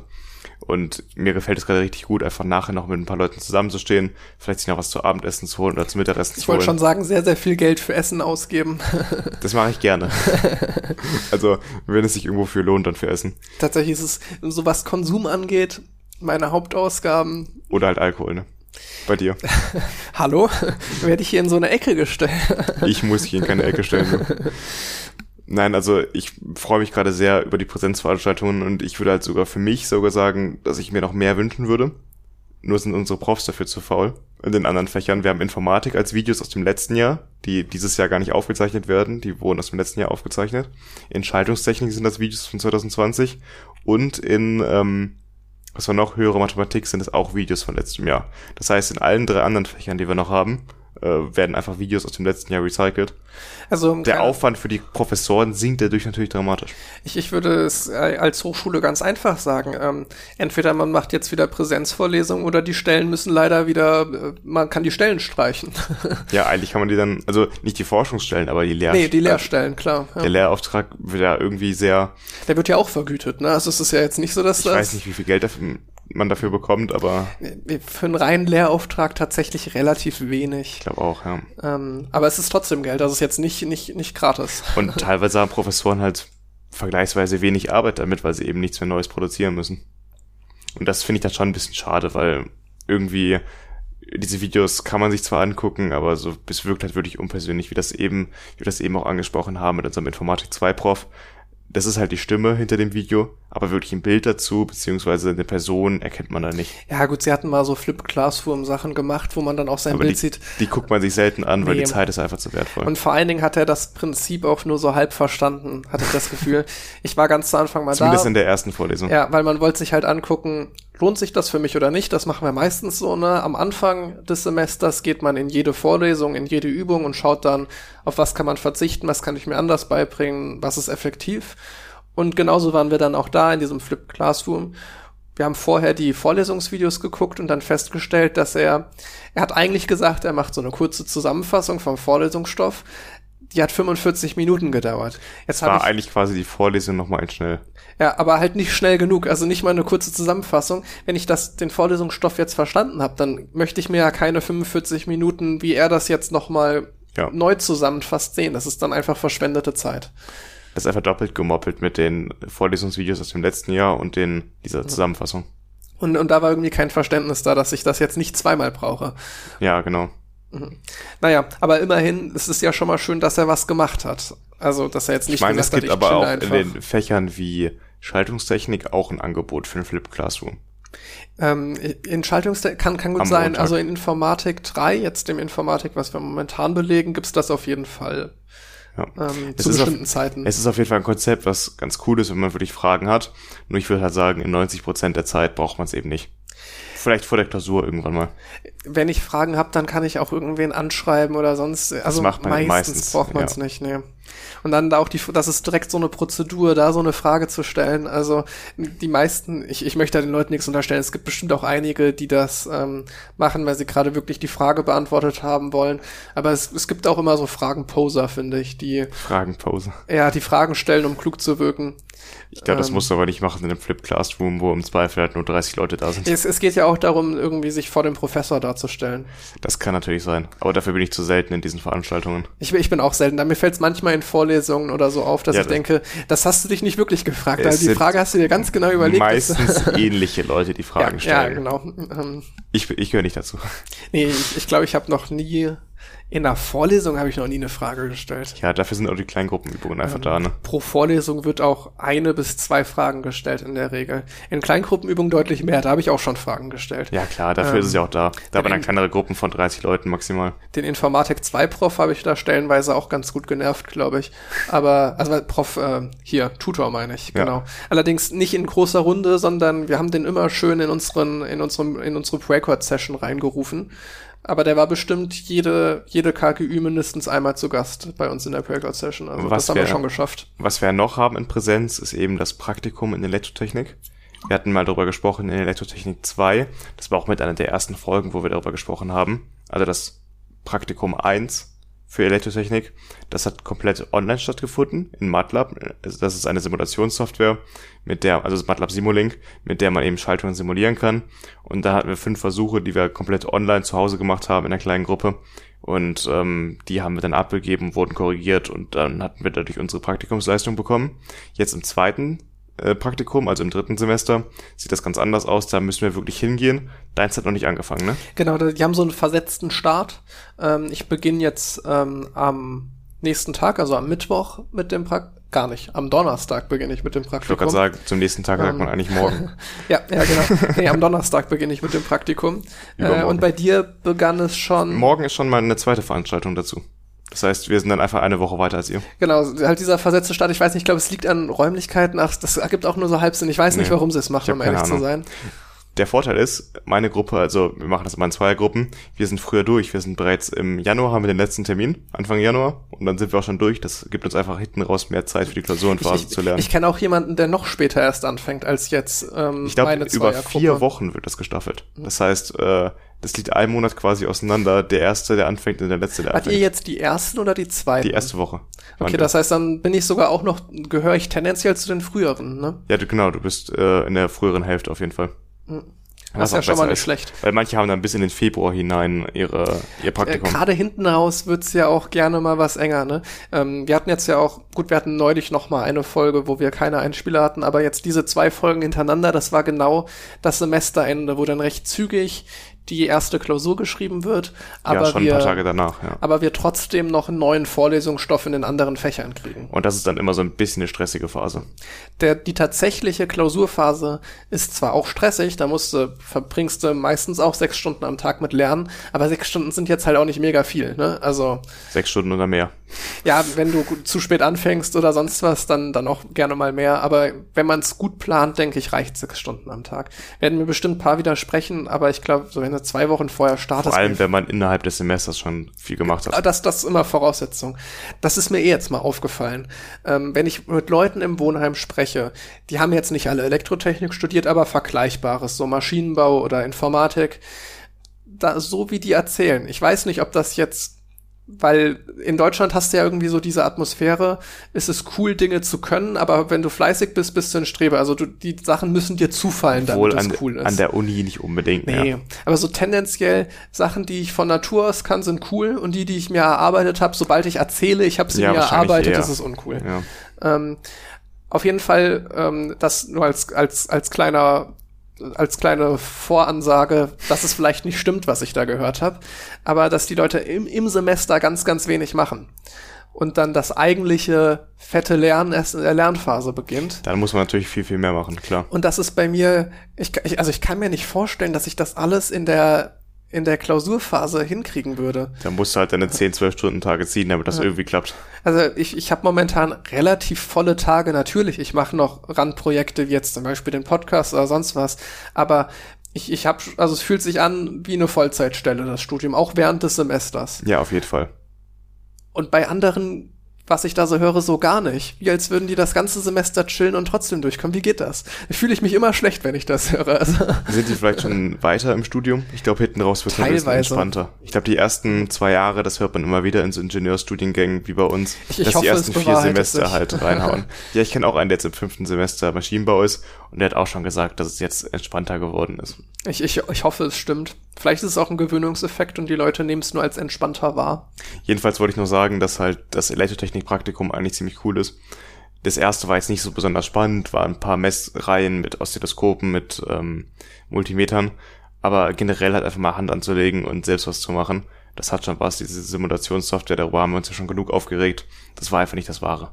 Das, das war gar nichts, ja. Ja. Also, Und so macht es einfach Spaß, wirklich was zu machen. Du kannst ja gerne in der nächsten Folge mal deine Erfahrungen schildern. Ähm, es ist auch ziemlich cool aufgebaut. Das heißt, die Dinge, die man da behandelt, die sind herausfordernd. Aber ich finde, man lernt auch direkt was dabei. ich bin gespannt. Ich, ich war erstmal positiv überrascht, als jetzt du und dein Teampartner da recht positiv von gesprochen haben. Ich glaube, alle haben davon bisher positiv gesprochen. Ich, ich habe mit mehr Leuten nicht drüber gesprochen. Es hatten ja auch noch nicht so viele gehabt, ne? Das, äh, genau, genau deswegen. Aber ähm, weil im Vorfeld erstmal klingt es sehr cool. Aber ich habe es schon geschafft, meine Erwartungen immer so ein bisschen runterzuschrauben, weil jetzt meine Erfahrungen es sind jetzt nicht viele Module, die ich hatte, ne? aber meine Erfahrung mit Sachen, die ganz cool klingen an der RWTH war so, ähm, naja, am Ende wird dir recht viel Zeitdruck gemacht, unpräzise Fragestellungen plus blöde Dokumentation, sodass Also der Zeitdruck ist in jedem Fall da. dass ein cooles Projekt am Ende doch eigentlich am Ende Stress bedeutet. Also wir haben in diesem Praktikum pro Woche zwei Stunden Zeit für den Versuch und die Zeit wird auch knapp. Das heißt, man muss sich reinhängen, um das zu erfüllen. Und deswegen, man ist die ganze Zeit unter Druck, man muss, man hat nicht die Zeit, sich mal zurückzulegen, kurz zu entspannen und über irgendwas anderes zu quatschen. Du bist schon die ganze Zeit bei Elektrotechnik und bei den Versuchen. ja, ja. Also Das, keine, das sind keine zwei Stunden zum Entspannen. das, ich, ich brauche jetzt auch keine zwei Stunden zum Entspannen. Also ich möchte mich da jetzt, aber ich kann auch viel, viel besser Sachen aufnehmen, wenn ich da jetzt nicht gestresst äh, von A nach B laufe und ich darf auch mal einen Fehler machen und sowas. Ne? Das stimmt. Ja. Ähm, es nimmt halt recht viel Spaß, wenn du so ein krasses Druckgefühl dabei hast. Und das haben sie immer gut geschafft, fand ich. Bei den spaßigen Sachen einen Zeitdruck reinzubringen oder halt schlechte Aufgabenstellung, schlechte Dokumentation zu fordern. Der große Vorteil ist jetzt aber, du machst es in Präsenz. Das heißt, nach zwei Stunden bist du auf jeden Fall raus, wie erfolgreich jetzt auch immer. Das ich habe direkt einen Ansprechpartner, das finde ich auch gut. Und das Problem war eben bei den Online Online-Ding, dass man dann abends sich noch dran gesetzt hat, um 8 Uhr, um 9 Uhr und noch irgendwas zu Ende machen musste. Und das hast du jetzt nicht mehr. Du hast wirklich einen Feierabend und dann ist erstmal gut. Da, da äh, hatte ich auch immer das Ding, so irgendein Fehler tritt dann auf in der Simulation oder ich brauche irgendwas, dann klappt das nicht, dann fange ich an rumzugoogeln, dann und dann ist schon wieder eine Stunde weg. Ja. Das würde da nie passieren, weil dann klappt irgendwas nicht, dann sage ich Bescheid, hey, was muss ich tun oder wo ist der Fehler, wie auch immer. Ja. Und dann läuft das. Das war auch ein Tipp, den mir jetzt bei diesem Mindstorm-Projekt, was wir gemacht haben, hatten wir, glaube ich, in der vorherigen oder davor der Folge drüber gesprochen. Ähm, da hat mir der Tutor so mit auf den Weg gegeben, jetzt fürs ET2-Praktikum, ähm, sofort nachfragen. Also sobald irgendein kleines Problem auftritt, natürlich, jetzt wenn du instant die Lösung siehst, mach die Lösung, aber wenn du jetzt nicht weiter weißt, nicht groß irgendwie rumprobieren, sondern einfach direkt nachfragen, weil die Zeit reicht nicht fürs Rumprobieren. Natürlich wäre es schön, wenn man so ein bisschen mehr lösungsorientiert arbeiten würde, was ja für den Ingenieur auch wichtig ist. Du hast ein Problem und du findest dir halt selbst eine Lösung. Das ist natürlich auch besser, wenn man das so macht. Allerdings ähm, ist so das Praktikum einfach nicht designt auf diese Art und Weise. Das ist halt wirklich so designt, möglichst viel Wissen, möglichst viel Erfahrung in einer kurzen Zeit zu vermitteln. Hat Vor- und Nachteile. Ich bin auf jeden Fall sehr gespannt, was mich dann am Donnerstag, also ein Tag nachdem, ein Tag, nee, ein Tag zuvor, wo die Folge rauskommt, habe ich es dann gemacht. Also wenn ihr das hört, dann habe ich schon hinter mir quasi den ersten Termin. Apropos Praktika, hast du schon mit dem Informatikpraktikum angefangen? Ja, ja. Ich habe Visual Studio installiert, das war's dann aber auch schon. nee, also ähm, da, da muss ich mich auch noch kurz drüber aufregen. Wir haben ja schon ein Informatikpraktikum gehabt. Ja. Und da hatten wir ein sehr langes Skript, wo uns die Programmiersprache C++ von Grund auf erklärt wurde. Soweit erstmal alles okay. Jetzt machen wir das Informatik 2 Praktikum. Man würde ja denken, das, das baut, baut auf, ja. auf ne? Jetzt kommt ein Skript, was dann an der Stelle ansetzt, wo wir aufgehört haben, quasi. Aber nein, nein, Überraschung. nein. äh, sie tun so, wie als wäre C++ ein Fremdwort für uns und wir fangen ganz von vorne das an. Das ist mir auch aufgefallen. Ich habe das erste Kapitel gelesen von dem Skript. Das ist keine Ahnung, 10, 20 Seiten lang. Das Skript, das ist das, erste, das erste Ach so, Kapitel. das erste Kapitel. Okay. Das habe ich mir wirklich, also ich habe angefangen, das sehr akribisch durchzulesen und ich bin dann immer schneller geworden im Scrollen, weil ich mir dachte, das kenne ich doch alles. Und äh, das ist wirklich so, es fühlt sich so an, als wäre die Voraussetzung, die wir haben müssten, nur C und nicht C++. Die fangen ja in ihrer Einleitung auch wirklich damit an, ja, C++ ist wie C, nur mit Plus Plus. So, das könnte man denken. Aber nein, C++ ist viel mehr als das. So fangen sie ja wirklich an damit. Als hätten wir noch nicht damit ich gearbeitet. Ich finde das einfach, ganz, ganz schlimm, dass die sich nicht irgendwie absprechen können. Es, das es fühlt sich wirklich so an, als wäre das komplett abgekoppelt. Ja, ähm, das hat jetzt tatsächlich dazu geführt, dass wir einfach dieses gesamte hundertseitige Skript übersprungen haben und direkt zu den Aufgaben und mal schauen, wie weit wir kommen. Das mache ich jetzt auch so. Ähm, ja. Weil als ob ich mir jetzt nochmal 100 Seiten von dem gleichen Kram durchlese. Das macht ja keiner. Ich glaube, die erste Aufgabe zieht jetzt auch erstmal direkt auf Objektorientierung ab, was wir eigentlich auch schon hatten. Fast, fast die alle Aufgaben. Also jetzt meine ich wirklich dieses Klassenobjekt, dass man das erstmal erstellt und damit arbeitet, haben wir im Endeffekt ja eigentlich schon mal so gemacht. Für mich, der nicht so oft codet, ist so eine Wiederholung sicherlich nicht verkehrt, aber es ist quasi nochmal das Gleiche. Für, für mich, ich kam gar nicht klar am Anfang mit der, also ich habe halt C++ habe ich ja wirklich nur fürs Studium programmiert. Ja. Und die Syntax, so ich weiß natürlich, was ich machen möchte, so, yo, ich möchte jetzt eine neue Klasse erstellen. Gut, Klassen ist jetzt fast in jeder Programmiersprache gleich, aber dann geht's schon los mit irgendwie ähm, Public, Private, sonst was, wie muss ich das formatieren mit dem Doppelpunkt da? Ich, ich musste mir jetzt nochmal alles neu angucken. Also es war wirklich wie ausradiert gefühlt. Das ist ja jetzt auch schon ein bisschen her, ne? Das Informatikpraktikum haben wir irgendwann im Juni oder so das letzte Testat gemacht. Sind immerhin wieder vier Monate, ne? Ich hoffe, wenn ich jetzt so ein bisschen reinkomme, die ersten Aufgaben gemacht habe, dass es dann zügiger geht. Mal schauen, ja. Ja, ich bin auch gespannt. Ich muss jetzt unbedingt reinhauen.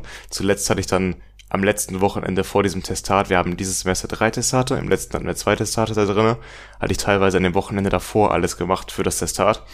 War eine Menge Arbeit, das war dann eher so zwei Tage, über acht Stunden Arbeit. Brauche ich jetzt dieses Mal nicht nochmal. Ich hatte mir vorgenommen, früher anzufangen. Ich hänge jetzt schon wieder eine Woche hinterher. Ich nehme es mir fest, vor das aufzuholen, aber mal sehen, wie das läuft. Das letzte Testat ist, meine ich, tatsächlich sogar eine mündliche Prüfung. Das wird auch mal ganz spannend. Das erste ist rein ein E-Test, den man auf Abruf machen kann. Das zweite ist so ein Hybrid, glaube ich. Du machst einen E-Test und damit qualifizierst du dich für so eine mündliche Prüfung.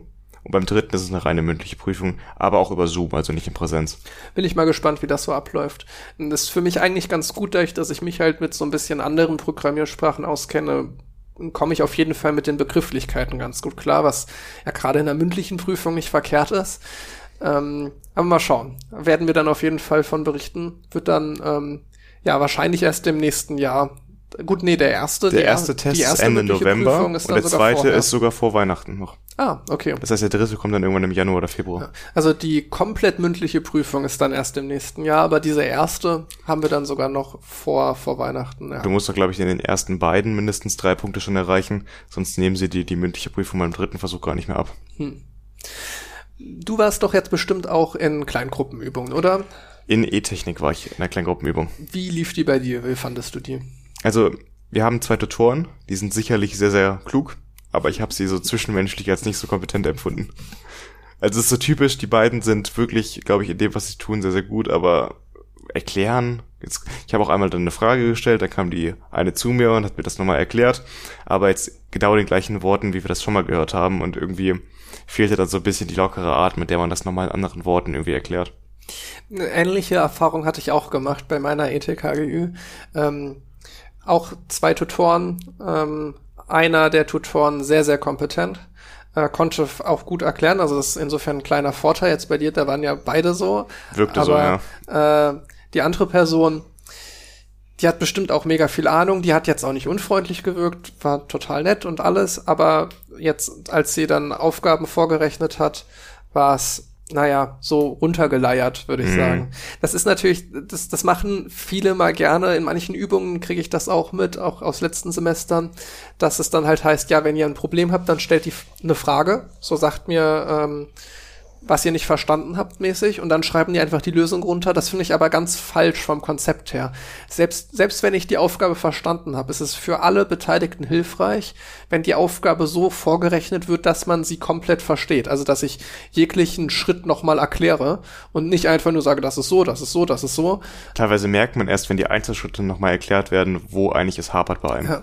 Und wenn man, wenn ich irgendeine Knobelaufgabe dann doch gelöst habe, dann sehe ich da nochmal den schnellen, richtigen Weg, wie ich jetzt straight ja äh, die Aufgabe löse. Das heißt, es ist meiner Meinung nach nie eine Option, jetzt einfach zu sagen, ja, sagt Bescheid, wenn ihr nicht mehr mitkommt, zack, zack, zack, zack, zack, fertig, keiner hat sich gemeldet. Weil teilwe teilweise muss man erstmal überlegen, was man nicht verstanden hat, oder man weiß es gar nicht. Und dann, wenn die Frage kommt, ja, hat jemand Fragen? in dem Moment hat man so viele Fragen, dass man gar nicht weiß, wo man ansetzen soll. Ja, das, das, ist das Einzige, was im Kopf, was man im Kopf hat. In der Schule machen das die Leute noch, aber ja, ja. im Studium hört das dann irgendwann auf. Da trauen sie und ist ja auch eine blöde Frage, ne? Aber andererseits. Ich habe alles nicht verstanden, ja. Bitte noch mal von vorne. ich hatte jetzt so eine ganz, ganz schreckliche KGÜ online in der Mathe, wo ich hingegangen bin. Der Typ hatte so AirPods drin gehabt. Man hat wirklich nur jedes zweite Wort verstanden. Er wurde mehrfach darauf hingewiesen, hat das aber irgendwie nicht geschafft zu ändern und hat wirklich einfach sich hingesetzt mit der Dokumentenkamera und von Sekunde eins an, ich weiß nicht mal, ob er Hallo gesagt hat, angefangen, so, heute Aufgabe A1 und drauf losgeschrieben und hat nur das gesagt, was er in dem Moment geschrieben hat und nichts weiter. Also keine Erklärung da habe ich dann nach 20 Minuten gesagt, okay, tschüss, reicht mir. Ja, das sind, glaube ich, wirklich so Leute, die dann auch echt froh sind, wenn die Zeit vorbei ist, die ja. einfach da durchkommen wollen. Am besten zu viel erklären. Also wenn du viel erklärst, dann werden automatisch auch mehr Fragen gestellt, ja. weil die Leute verstehen das und verstehen ist der erste Schritt, um eine kluge Frage stellen zu können. Und in Mathe haben wir das Glück, dass wir uns die KGÜs frei aussuchen können. Das heißt, ich bin am Freitag dann einfach zu einer anderen gegangen und die hat eine deutlich bessere KGÜ gemacht und da gehe ich dann jetzt öfter hin. Ich hatte noch eine ganz interessante Informatik-KGÜ in Präsenz tatsächlich. Ja, die habe ich noch nicht gehabt. Und ähm, der Tutor, der das gemacht hat, der war alleine. Also die waren nicht zu zweit wie jetzt in E-Technik. Ähm, der war super nett, äh, konnte auch eigentlich relativ gut erklären, aber seine Ausstrahlung, puh. also ja. man hat halt teilweise das Gefühl, er redet in sich rein. Du wusstest nie, an wen jetzt Worte gerichtet waren oder sonst was. Ähm, auch als wir reinkamen, irgendwie, also gut, man hat ihm jetzt schon angesehen, dass er Tutor ist, aber er sähe jetzt ein bisschen jünger aus. Dann hätte ich mich gefragt, ist das Student oder Tutor? Hm. Also von Körperhaltung gar nichts. Also man muss ja in unserem Studiengang auch eine Leistung als Tutor haben. Ne? Also um das Studium zu bestehen, muss man einmal irgendwo Tutor gewesen sein in einer kleinen Es ist im sechsten Semester, glaube ich, vor, Angesetzt, aber das kannst du ja machen, wann du willst. Ähm, du kannst alternativ eine Seminararbeit schreiben. Ja, Ähm, auf jeden Fall denke ich mir manchmal, dass da Leute sich denken, okay, ich muss das jetzt machen und eigentlich darauf gar keinen Bock hat, haben. Wir hatten in den ersten beiden Semestern einen Hömer-Tutor. Ich weiß gar nicht, wie oft du da noch da warst, aber Boah, ich erinnere mich gerade gar nicht dran. An, an den zweiten Semester Hömer Tutor, da erinnere ich mich sehr gut der- dran, weil der war mega gut. das ist auch der, bei dem ich im ersten Semester immer war. Und äh, der war so motiviert, der hat dann Ja. jede, jede KGÜ noch vorher einmal eine Zusammenfassung von dem Thema vorbereitet, das nochmal in eigenen Worten erklärt, wie er das damals auch verstanden hat, als er das selbst gemacht hat zum ersten Mal. Und der war so motiviert, da hast du richtig gemerkt, der hat Bock drauf. Der war krass gut, ja. Ja. Also ich kenne ihn dann hauptsächlich aus dem zweiten Semester, aber da war ich jede Woche bis jede zweite Woche auf jeden Fall da. Ja. Also, Ja, solche der Leute heftig, brauchst ja. du halt, ja. Und man- der, man hat ihm auch angemerkt, dass er totaler Mathe-Freak ist, ne? Der raucht Mathe. Ich glaube, dieses Zitat habe ich schon mal gesagt. Der Typ raucht Mathe. Wir hatten, glaube ich, schon mal Lobeshymnen auf ihn in diesem Podcast. Schade, dass ich habe extra geguckt sofort, als die Namen da waren für die Tutorien in Mathe, ob sein Name nochmal irgendwo auftaucht. Ist leider nicht nochmal aufgetaucht. Aber Das also bei ihm wäre ich sofort gewesen. wahrscheinlich der fängt hätte er ich, jetzt- Der hätte ich mir alles drumherum irgendwie arrangiert, damit ich zu dem gehen kann. Wahrscheinlich fängt er jetzt wieder erstes Semester als Tutor an, könnte ich mir Das vorstellen. kann ich mir auch vorstellen. Aber ja. der wird Safe Tutor weitermachen, also der ist dafür gemacht, absolut. Ja. Ja, äh, sonst ähm, InfoKGÜ habe ich auch noch. Ich hoffe, ich habe einen besseren erwischt als du. Ja, ich, ich finde es erstmal okay, ne? Solange der, der jetzt Ausstrahlung ist mir jetzt da auch nicht so wichtig, ne? Vor allen Dingen, wir waren fünf Personen. Oh, wow. Ja, das, das war, glaube ich, auch ganz gut für ihn, weil dann ist es auch noch mal egaler, weißt du, dann kannst du dich, er hat jetzt auch nicht die Kumpelart, ne, hat er jetzt auch nicht, aber die Ausstrahlung ist weniger relevant, wenn du vor fünf Personen stehst, als vor 20. Ja. Ich bin gespannt. Dann ähm, erlöse ich euch mal von meiner kratzigen Stimme. Meine aber auch. Meine Stimme ist echt ein bisschen angeschlagen. Also, boah, das ist wirklich, ich habe ja häufiger mal Stimmprobleme, aber heute ist es noch mal auf einem anderen Level. Also wer das bis, äh, ja, hier kommt noch paar Minuten je nachdem drauf, aber so um, um eine Stunde, Stunde 50 durchgehalten hat, herzlichen Glückwunsch. Ja, halte mal die Augen offen. Vielleicht kommt demnächst was auf Instagram. Auf Twitter sicher nicht. Dann hören wir uns in zwei Wochen wieder. Genau. Bis dann. Tschüss. Das war 2 mit Potenzial. Jeden zweiten Freitag erscheint eine neue Folge überall, wo es Podcasts gibt. Anmerkungen, Feedback oder Themenvorschläge kannst du uns gerne per E-Mail zukommen lassen. Oder du schaust mal bei Twitter und Instagram rein. Alle Infos in den Show Notes.